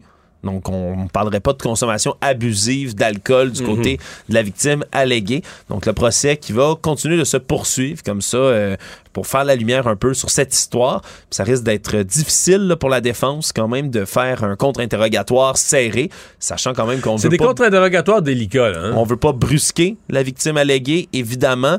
En même temps, le, travail de la défense, c'est de remettre en doute sa version des faits. C'est ce qui a été si souvent décrié dans les procès pour agression sexuelle, entre autres. Encore un cas qui risque d'être extrêmement délicat, parce que oui, on, la défense va peut-être soulever la question pourquoi vous êtes-vous pas enfui, pourquoi êtes-vous pas parti? Il vous restreignait pas physiquement, mais en même temps, s'il y a quelque chose qu'on a appris, c'est que les victimes d'agression sexuelle souvent vont figer vont avoir un comportement comme ça. Hein. Exactement, qui n'est pas. Euh, qui, peut être complètement différent et qui peut pousser les victimes des années après, comme ça, finalement, à venir porter plainte. Donc, c'est un procès devant jury, je rappelle, qui devrait durer entre deux et trois semaines. Un autre procès qui se poursuit, c'est celui de ce camionneur, l'ex-camionneur Jack Mead Greywald, qui est accusé d'avoir tué quatre automobilistes dans le, camion, dans le qu'il y avait eu sur l'autoroute 440 en août 2019. Et ce qu'on apprend aujourd'hui, c'est qu'il n'aurait jamais, jamais activé ses freins de son véhicule, du poids lourd qui conduisait, et ça sur près de 100 mètres. même après le premier, euh, même après le premier contact. Là. Même après le premier contact, ce qu'on dit, c'était un expert, entre autres en impact, un reconstitutionniste de la Sûreté du Québec qui témoignait aujourd'hui qui dit là, ce qui a arrêté le camion de l'accusé ni plus ni moins, c'est l'impact avec les véhicules. Ce n'est pas d'avoir appuyé sur les freins. Ils sont allés voir, il n'y a aucune trace de freinage sur la scène du carambolage produite par le camion que conduisait l'accusé à ce moment-là. comment. Euh, oui, parce que quand il y a des freins qui sont appliqués, il y a des marques, la chaleur qui se fait avec la friction au sol, ça fait des marques foncées sur l'autoroute, sur une distance là, de 90 mètres et plus. Il n'y en avait pas du tout, du tout, du tout de ces marques de freinage-là. Il a appelé six véhicules de suite et il y a eu encore assez de force pour pousser une autre semi-remorque par la suite. Tellement l'impact était violent et tellement on n'a pas freiné. On rappellera que M. Greywald, lui, détenait un permis de conduire de classe 1 à ce moment-là, mais qu'il l'avait obtenu de la Société de l'assurance automobile du Québec par erreur. Lui qui avait été déclaré inapte en 2012 d'occuper le métier de camionneur. Donc un procès qui a causé, je rappellerai, quatre décès sur la route qui va euh, continuer de se poursuivre. Mais c'est vrai que c'est inexplicable un tout petit peu de, voir qu'on. Ben, c'est comme ça, on n'a pas, freiné du tout. En fait, je sais même pas. je crois que le, reconstitutionniste, lui, il a pas à, se lancer dans des hypothèses. Pourquoi, là? Il fait juste dire il a freiné ou il a pas freiné. OK, tu, tu vois pas, tu rentres dans un tas de véhicules arrêtés. Il y, il y a du trafic, de la congestion, tu rentres dans un tas de véhicules arrêtés. Mais je veux dire, quand le premier véhicule cogne sur ton, sur ton pare-choc, là. Hey, tu, tu mets frein? Ben là, logiquement, ça fait bang, là. Je sais pas comment tu peux, à ce moment-là, ne pas freiner. Ouais, c'est Qu'est-ce qui peut occasionner ça? Ben, il y a des hypothèses parce qu'au moment du carambolage, lui, le camionneur négligeait de contrôler son diabète, prenait plusieurs médicaments qui affectaient la conduite également pouvant affecter la conduite. Donc, c'est peut-être des, des explications comme ça qui seront démêlées dans la suite du procès. Tout savoir en 24 minutes. Les autorités sont préoccupées et sont au courant par une organisation de faux policiers qui élabore des plans pour procéder à des arrestations citoyennes. As-tu déjà entendu ça, Mario, le, terme arrestation citoyenne? J'ai entendu l'expression, mais c'est ce que je découvre aujourd'hui dans le journal, c'est que c'est plus structuré. Ce sont des groupes euh, qui se prennent pour de la police ou qui agissent comme de la police. Qui sont souvent euh, dans ce qu'on appelle, dans les théories du complot, de la branche des citoyens souverains. Pas tous, mais la plupart, qui sont des gens qui pour eux, la loi ne s'applique pas à eux. La loi est là par défaut. Parce qu'ils reconnaissent pas le gouvernement comme étant légitime. Exactement. Soit reconnaissent pas le gouvernement comme étant légitime, soit disent, ben moi, j'ai jamais explicitement signé comme quoi, puis c'est, des fois, c'est vraiment ce qui est dit, là, signé, j'ai jamais consenti à ce système de loi-là. du pays. Donc, elle ne s'applique pas à moi. Et donc, c'est une frange radicale, assez radicale, merci, qui s'octroie comme ça des faux pouvoirs judiciaires, font des faux procès, des fausses lois, des faux affidavits. On en a vu un peu partout là, pendant la pandémie. C'était distribué, entre autres, dans des centres de vaccination, comme ça, des affidavits complètement faux en disant, ben, vous devez fermer le centre de vaccination, sinon euh, vous allez être arrêté. Et c'est ce qu'on voit en ce moment. Des membres d'un groupe qu'on appelle la Garde nationale du Québec, qui, eux, sont convaincus de, de, pouvoir former, d'avoir l'autorité de former de faux policiers qui pourraient procéder comme ça à des, arrestations citoyennes c'est les shérifs. C'est effectivement le terme qu'ils vont employer parce que c'est inspiré d'un modèle américain. Il y a plusieurs modèles américains comme ça de gens qui s'auto-proclament shérifs. Et là, euh, eux vont s'habiller comme des faux policiers, même des faux soldats dans l'habit de camouflage. Ils vont parler dans les à des employés des centres de vaccination. C'est ce qu'ils prévoient. Puis veulent leur demander parle de le langage, parle le langage policier, c'est-à-dire parle d'une espèce de faux langage légal d'arrestation. Ouais. ouais, un langage pseudo-légal qu'on va appeler à ce moment-là parce que tous des termes pour quelqu'un qui se connaît pas du tout, ni d'Ève ni d'Adam, vous allez entendre ces termes-là. Oh mon Dieu, ça sonne sérieux. sont habillés en policier. Il faut comprendre que ces gens-là n'ont absolument aucune autorité de vous ordonner quoi que ce soit. C'est complètement faux. Et donc, du côté de la Sûreté du Québec, on dit être au courant de cette fausse garde nationale du Québec. Et on invite tous les Québécois, si vous croisez un shérif comme ça, qui vous, dépose des affidavits, euh, qui mieux mieux, qui porte pas un uniforme de la Sûreté du Québec ou de la police locale, euh, composez le 9-1 et ça urge. Ces gens-là n'ont pas le droit de faire ce genre de choses-là. Surtout, on peut se demander, mais quelle est leur motivation? Mais la Garde nationale du Québec fait la formation de policiers pour la modique somme de 212 dollars que vous faites former. Donc, il y a un moyen quand même d'extorquer de l'argent de ce côté-là. Ce qui est dangereux aussi, c'est que Daniel Gaumont, par exemple, qui est le directeur de la Garde nationale du Québec, lui, on l'avait entendu lors de la manifestation là, du octobre dernier, celle manifestation baptisée Dehors la CAQ. Il avait pris la parole sur scène à l'Assomption, tout près donc de la circonscription de M. Legault. Il avait eu un discours assez belliqueux, merci. On peut écouter. On a affaire à la plus grosse euh, escroquerie pharmaceutique de l'histoire de l'humanité, c'est le temps que ça arrête. À Montréal, il y a 15 compagnies pharmaceutiques qui sont installées là. C'est toute une maudite bande de nazis. faut les fermer, les sacrer dehors, puis la direction s'est pendue après jugement. Après ça... Donc, appelé à la mort, n'est plus ni moins, à des, des employés de compagnies pharmaceutiques. Donc, il y a quand même une, une, frange, une frange extrêmement radicale de complotistes comme ça qui peut quand même, ben, procéder. Là. Pour l'instant, c'est assez marginal, merci, mais si vous, si vous entendez parler de gens qui essaient de procéder à des arrestations citoyennes comme ça, sachez que ce n'est absolument pas légal ce que ces gens-là veulent faire. Savoir et comprendre, tout savoir en 24 minutes. Il y a une usine de la Montérégie qui est aux prises avec un drôle de problème, Mario, une surpopulation de cerfs. Tout ça plus de 200 serres de Virginie sur le terrain de l'usine de General Dynamics qui est située à Salaberry de Valleyfield. On dit, selon le ministère de la Faune, qu'il y aurait euh, habituellement 25 bêtes qui pourraient survivre dans l'ensemble du territoire, qui est enclavé derrière parce que c'est une compagnie qui fait pas n'importe quoi. General Dynamics, c'est des munitions, entre autres, donc de, fusils.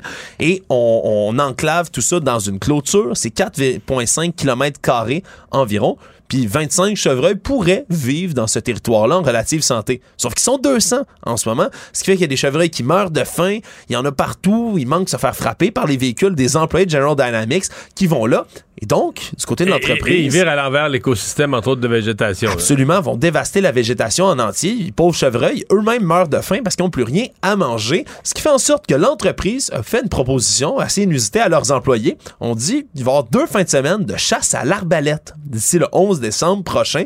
On veut abattre 75 femelles et le ministère va nous donner des permis spéciaux pour chasser hors saison, avoir des quotas et donc on va pouvoir prendre plus d'une prise même par chasseur, comme ce sera hors des quotas réguliers. Donc, pouvoir récupérer comme ça des serres à la chasse. Et pourquoi l'arbalète, Mario? Ben, c'est une usine de munitions. On ne peut strictement pas tirer du fusil autour de l'usine. Ça serait extrêmement dangereux. Donc, c'est une solution inusitée d'une entreprise comme celle-là pour tenter de juguler une population. mais c'est un rappel. C'est ça qui est ridicule avec tout le dossier des serres à Longueuil. Là, on est rendu à Valleyfield. C'est un cas autour du parc du Mont-Saint-Bruno. Dans toute la Montérégie, on a un problème majeur. Ben, dans tout le sud du Québec, c'est aussi vrai dans le centre du Québec, encore pire dans les Il n'y a plus de prédateurs naturels pour ces chevreuils. Exactement. On est en surpopulation majeure euh, de, de, chevreuils, de cerfs de Virginie. Et euh, c'est pas compliqué. S'ils étaient laids, tu sais, euh, s'ils avaient. C'était des rats, là. Non, s'il y avait des faces toutes poilues, toutes dégueulasses, puis tout ça, puis des yeux lèvres, des euh, on s'en foutrait, puis on abattrait ce qu'il faut, puis on pourrait poser les, les gestes écologiques nécessaires. Est-ce que tu blâmes encore Bambi? Ben oui, mais non, mais je blâme l'ensemble de l'œuvre, là, oui, absolument. C'est sûr que Walt Disney a un rôle à jouer là-dedans. Il y a une partie de la population qui n'aurait jamais dû voir tous ces films d'animaux qui parlent. Mais bon, euh, là, euh, c'est les écologistes, c'est les scientifiques qui sont découragés de, de faire entendre raison. Mais dans ce cas-ci, j'espère que tout va bien se passer pour ces entreprises. Économie. C'était chose promise. Eh bien, ça a été annoncé maintenant en quantité. 11 000 emplois qui sont supprimés par Meta, la maison mère de Facebook, sans préciser dans quelle région du monde on va faire ces coupures-là. Mais c'est à peu près 13% des effectifs quand même du géant du web. On le savait là depuis le début de l'année. Le chiffre d'affaires de Facebook, de Meta, est en chute libre. Près de 70% de la valeur de l'action de l'entreprise a dégringolé depuis le début de l'année. Donc, on a fait tous ces licenciements-là du côté de Meta pour tenter de sauver les meubles, tout comme plusieurs géants du web dans les derniers mois, dernières semaines, qui ont également dû supprimer toutes sortes de postes pour avoir des meilleurs états financiers. Sinon, on suit de très près en ce moment ce qui se passe des élections de mi-mandat. On a euh, des courses qui sont toujours pas finies, Mario, un peu comme dans le cas des élections euh, présidentielles américaines. Il y a des courses qui sont longues, qu'il faut, faut démêler tout ça, tous les bulletins de vote, et c'est pas complètement fini. Et il y a une course comme la Georgie où il faut absolument qu'un sénateur ait 50 puis là, c'est 49, 48 points quelque chose. Donc, on va être obligé de faire un deuxième tour en décembre. Deuxième vote en décembre. Le pasteur euh, démocrate Raphaël Warnock, lui, qui va de repasser au deuxième tour avec l'ancienne star du football américain, Herschel Walker, le candidat, euh, disons, un des candidats favoris de Trump qui a subi des dizaines de scandales pendant sa course électorale.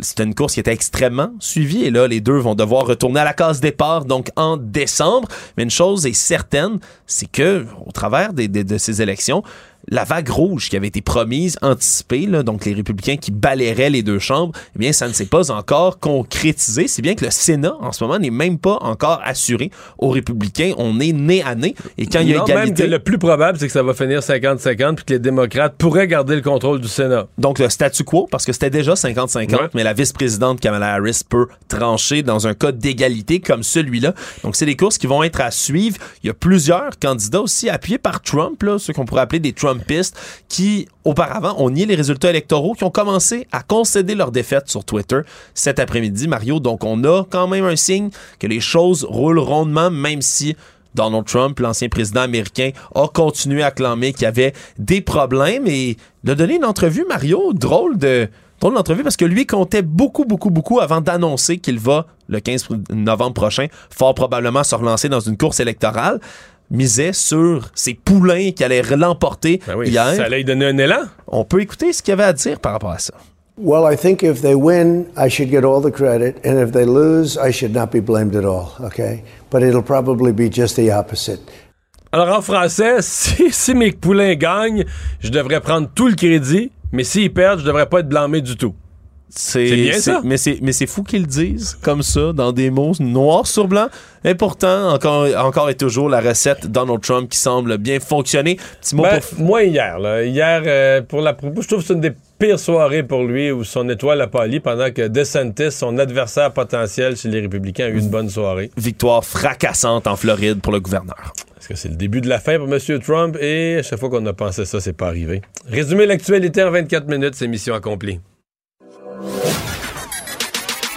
Tout savoir en 24 minutes. Un nouvel épisode chaque jour en semaine.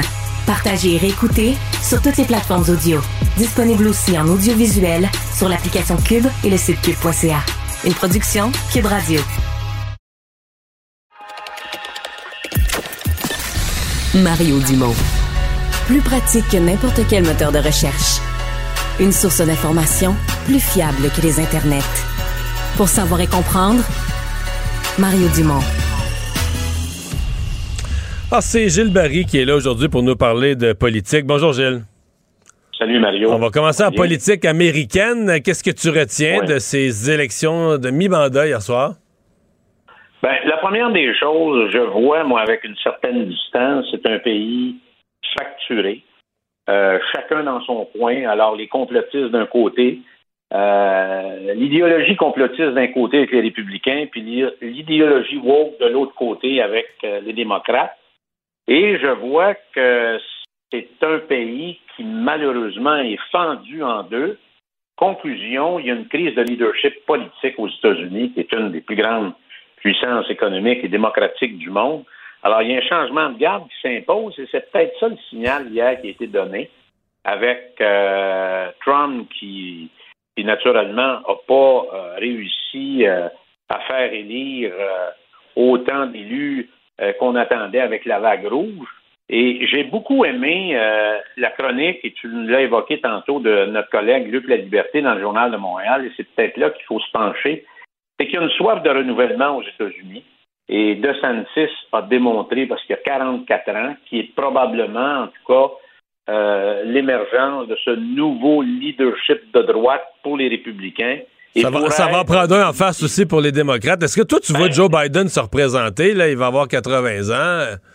Ça va être très, très difficile, euh, Mario. Euh, moi, je pense que pour, si on peut parler d'une saine démocratie, il faut que les institutions se renouvellent, puis il faut que les, deux euh, importants aux États-Unis puissent accoucher d'un nouveau leadership, que ce soit d'un homme ou d'une femme, mais quelqu'un de la nouvelle garde je pense qu'il y en a, hein, des deux côtés, euh, pour être en mesure de, mettre fin à ce ce chaos qui existe depuis la défaite de Trump et, voir un leader qui va être capable d'aller chercher des votes de l'autre côté.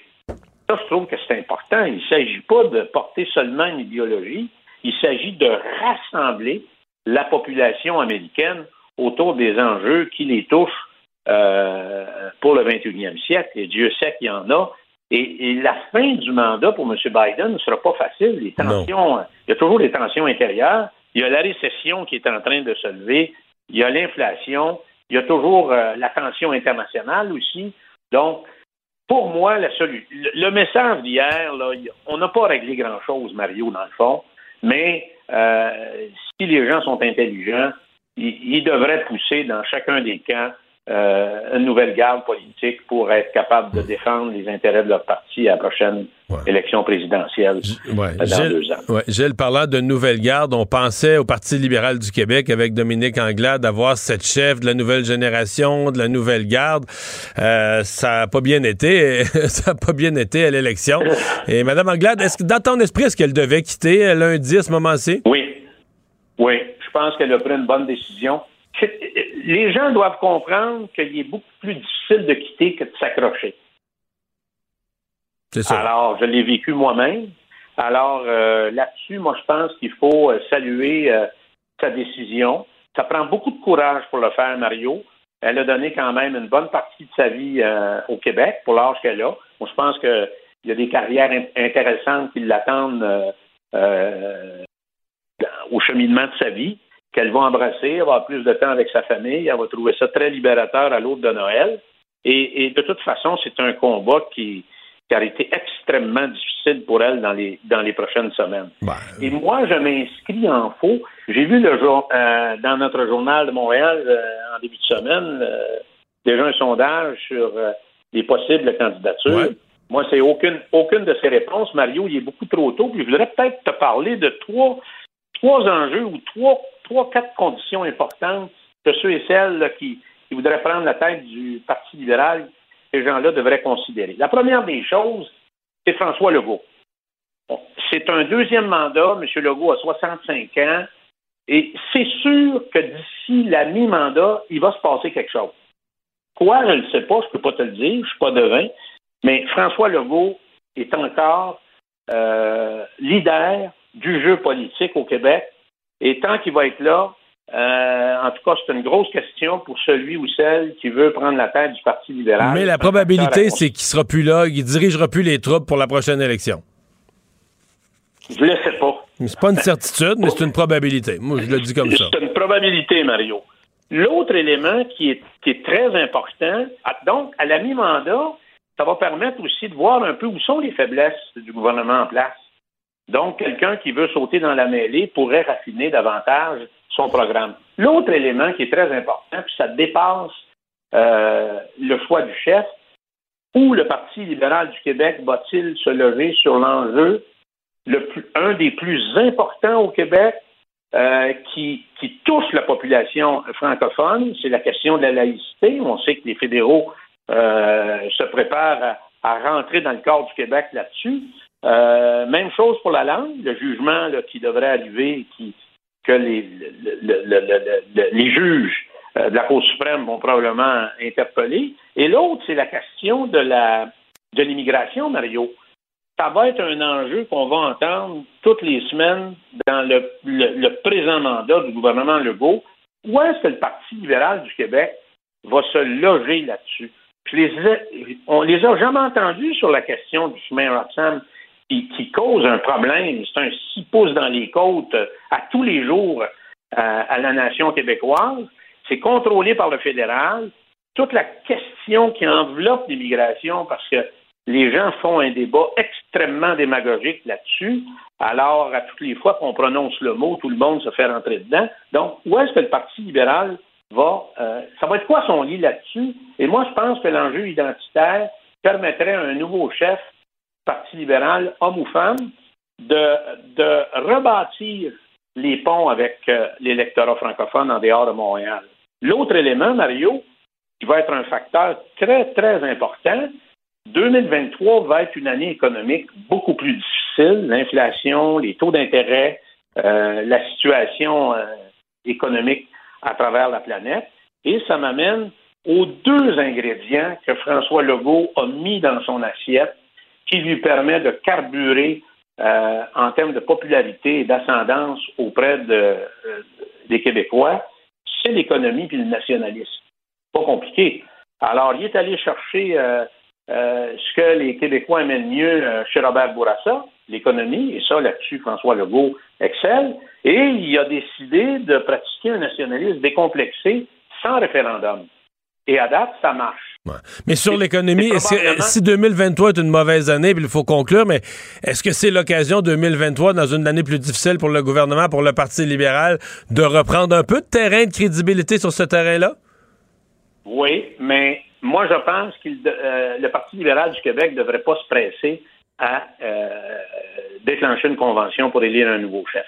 Moi, j'attendrai à la mi-mandat. Ah oui. Et ils ont suffisamment d'enjeux pour alimenter la réflexion, faire une bonne réflexion très large pour être en mesure euh, d'arriver avec quelque chose de, consistant qui va, qui va leur permettre de reconnecter avec les gens qui font et défendent les gouvernements, c'est-à-dire les francophones du Québec. Et ça va être ça, le grand défi. Et merci, Gilles. Merci. Bye bye, à demain.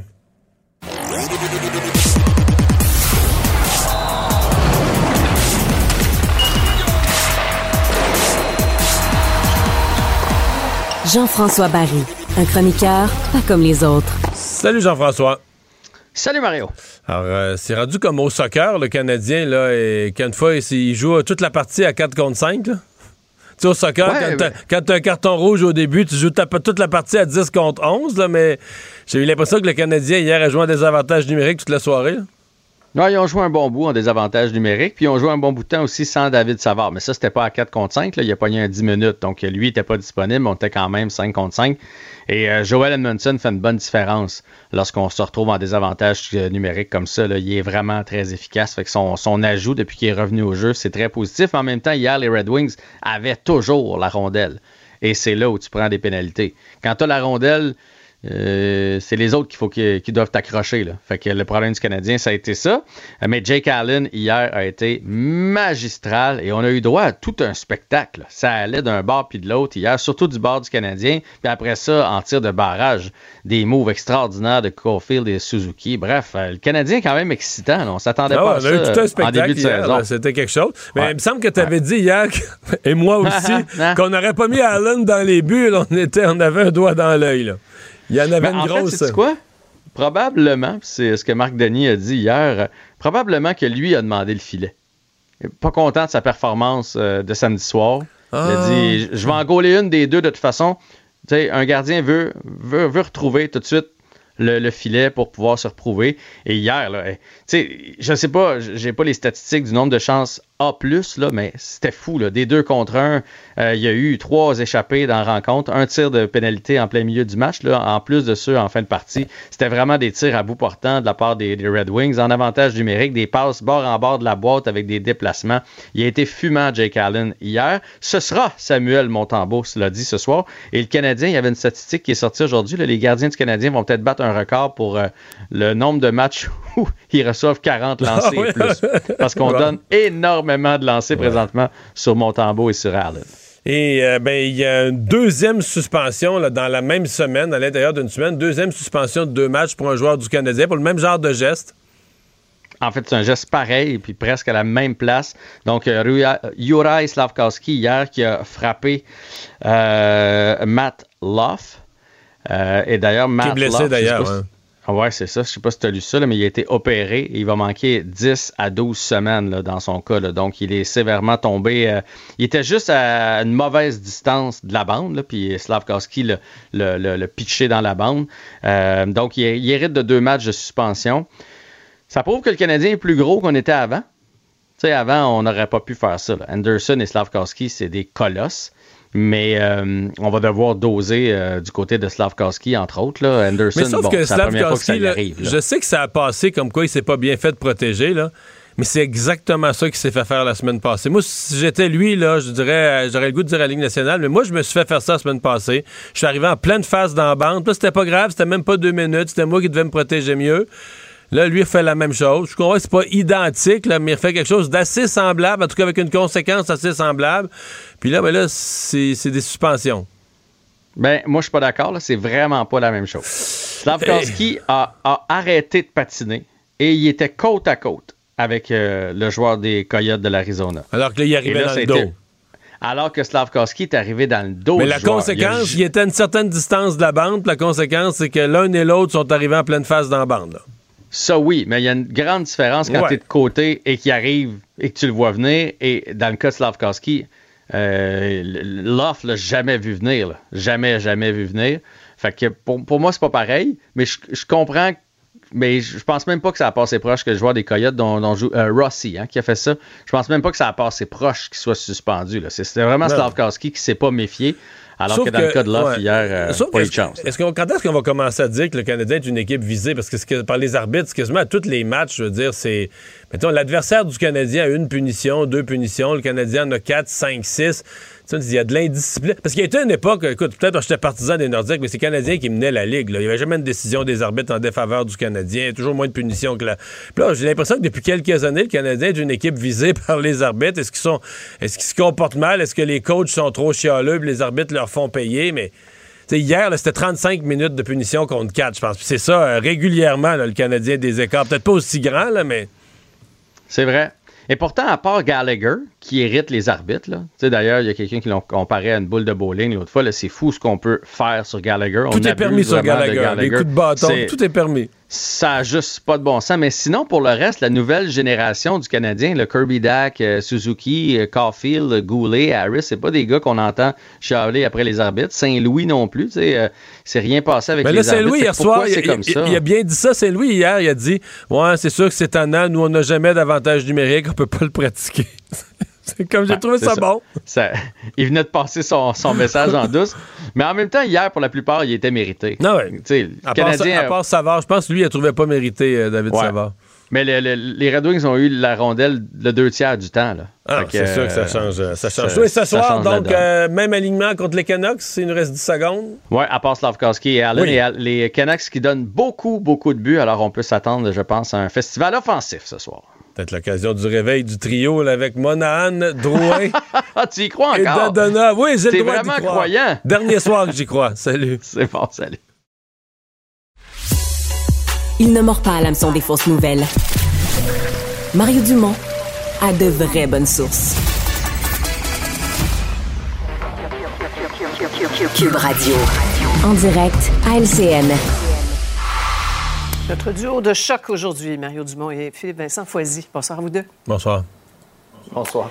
Vous pensez quoi fondamentalement de cette idée d'envoyer des, chèques aux 80? Euh, Mario, c'est une mesure utile. Euh, on sait que tout le monde aime la tarte aux pommes, mais c'est une aide pertinente ou des cadeaux électoraux surtout?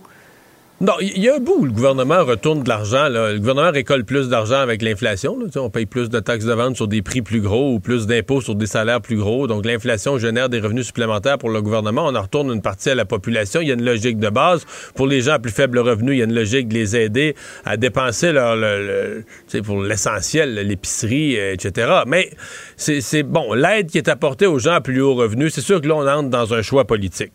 Le choix politique est assez simple. Il y a une classe moyenne qui se plaint toujours que quand tu gagnes un certain revenu, ben là, tes enfants n'ont pas le droit au prêt et bourse. Puis un autre programme, ah, t'as pas le droit. T'as jamais le droit parce que tu fais partie de la classe moyenne là, qui gagne juste toujours un petit peu trop pour avoir droit au programme, ben, etc. Et donc, on dit à ces gens-là, ben sur l'inflation, vous êtes frappés, l'épicerie, tout ça, puis vous autres aussi, vous allez recevoir quelque chose. Mais on comprend que y a, oui, il peut y avoir une logique économique d'incitation au travail, etc., mais il y a une logique d'abord politique. Là où la logique économique tient pas, ben c'est bien certain que tu es en période d'inflation parce qu'il y a trop d'argent qui circule, euh, il y a trop de demandes, il y a trop de gens qui veulent acheter, ça met une pression à la hausse sur les prix. Quand tu remets des chèques dans les mains de plein d'argent, tu fais quoi? Tu contribues à l'inflation. voilà. Philippe Vincent, ça, il y a comme euh, là-dessus, en tout cas, clairement, puis euh, on n'est pas les seuls à en parler, il y a comme un manque de cohérence. Oui, bien, la Banque du Canada qui augmente les taux d'intérêt pour que les gens arrêtent de dépenser. Ben On va donner davantage d'argent juste avant le temps des fêtes à certains ménages qui vont l'utiliser pour dépenser. Souvenez-vous du dernier chèque, Sophie. On avait eu un sondage léger par la suite, puis il y avait à peu mhm. près 40% des gens qui ne l'avaient pas utilisé là, pour payer des dépenses courantes. Il y avait un 20% qui l'avaient épargné, un 10% qui s'était gâté avec, puis un autre 10% qui avait simplement dit j'en ai pas besoin. Mais ça, c'est de l'argent qui ne va pas pour aider ceux et celles qui en ont le plus besoin. Et puis ceux et celles qui en ont le plus besoin en ce moment, un 600 dollars pour payer, par exemple, une, deux, peut-être trois épiceries, là, si vous êtes très, très économe pour une petite famille, ben ça ira pas très loin au cours des prochains mois non plus. Alors, on aurait pu moduler pour aider davantage, mais comme Mario le disait, c'est une décision aussi qui est politique, d'aller de l'avant avec ça, mais qui va avoir un effet quand même négatif d'augmenter la, demande, donc d'augmenter ceux et celles qui ont de l'argent à dépenser, alors qu'on essaie de calmer cette demande-là pour faire baisser les prix. C'est ça. Parlons des pourparlers euh, sur euh, la santé entre Ottawa et les provinces. C'est terminé en queue de poisson. Mario, il va arriver quoi dans ce dossier-là? C'est la ronde, la ronde 1 qui est terminée en queue de poisson. C'est des discussions qui sont pas finies. Là, ça joue de la politique de part et d'autre, on se comprend. Euh, écoutez, les, provinces, là, il n'y a pas vraiment de doute sur le fait qu'il y a des besoins en santé et les coûts de santé. Parce qu'à la base de ça, c'est que les coûts de santé augmentent plus vite que l'inflation augmente plus vite que la contribution fédérale. Ça coûte cher la santé, on a une population vieillissante.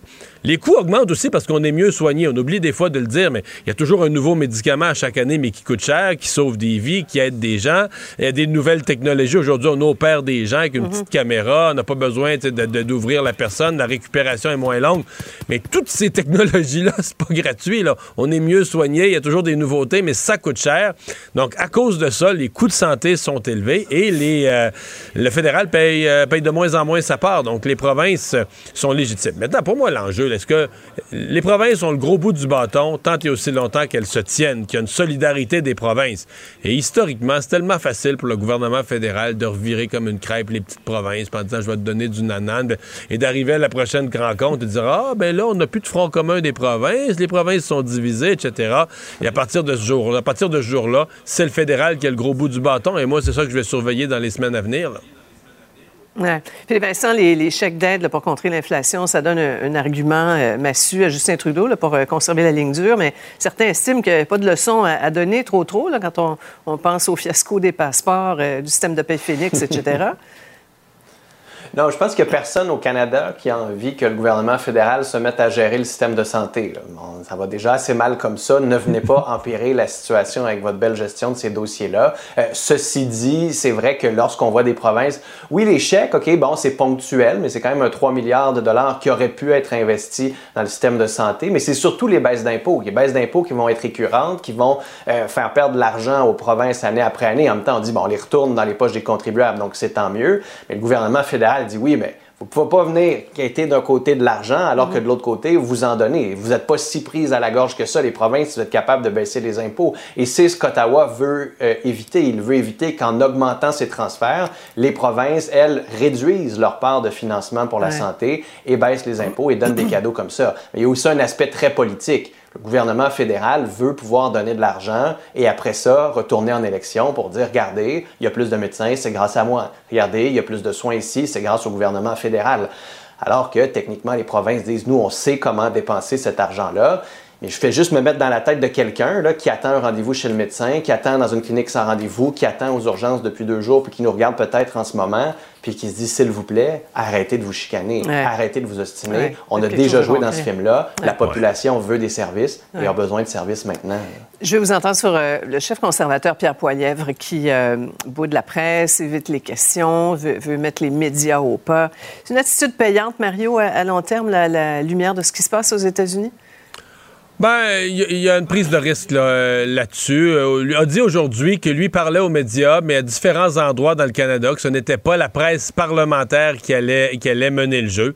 Euh, mais il y, a un point de rupture. Là. Il va devoir répondre, je pense, à certaines questions de la presse parlementaire, etc. tu sais, tu vis avec. Ces gens-là vont le couvrir, puis ces gens-là vont couvrir sa campagne électorale. Et là, je pense qu'il va vouloir avoir quand même une, couverture politique. là, on voit l'épisode. Ce qu'on voit, c'est cette engueulade qui, ce journaliste de Global a donné à Pierre Poilievre, dès le jour 1, dès que c'était sa première intervention, il a donné le prétexte pour dire à ses militants, à sa base, voyez bien, les journalistes sont tous contre moi. Et là, il roule encore, il roule encore là-dessus. Mais je vois pas comment il va pouvoir marquer. Son message est simple. Hein. il martèle toujours, toujours le même message, l'économie. Et lui se dit, ben, les médias n'auront pas le choix de relayer. Comme je tape toujours sur le même clou, ils n'auront pas le choix de finir par relayer ça. Mm-hmm. Ben, merci beaucoup à vous deux. On vous écoute sur euh, LCN et Cube Radio. À la prochaine. Ah voilà, c'est ce qui conclut notre euh, émission. Euh, j'espère que vous avez aimé ce résumé de l'actualité de la journée. Antoine Robitaille s'en vient. moi, je vous dis à demain, 15h30. Cube Radio.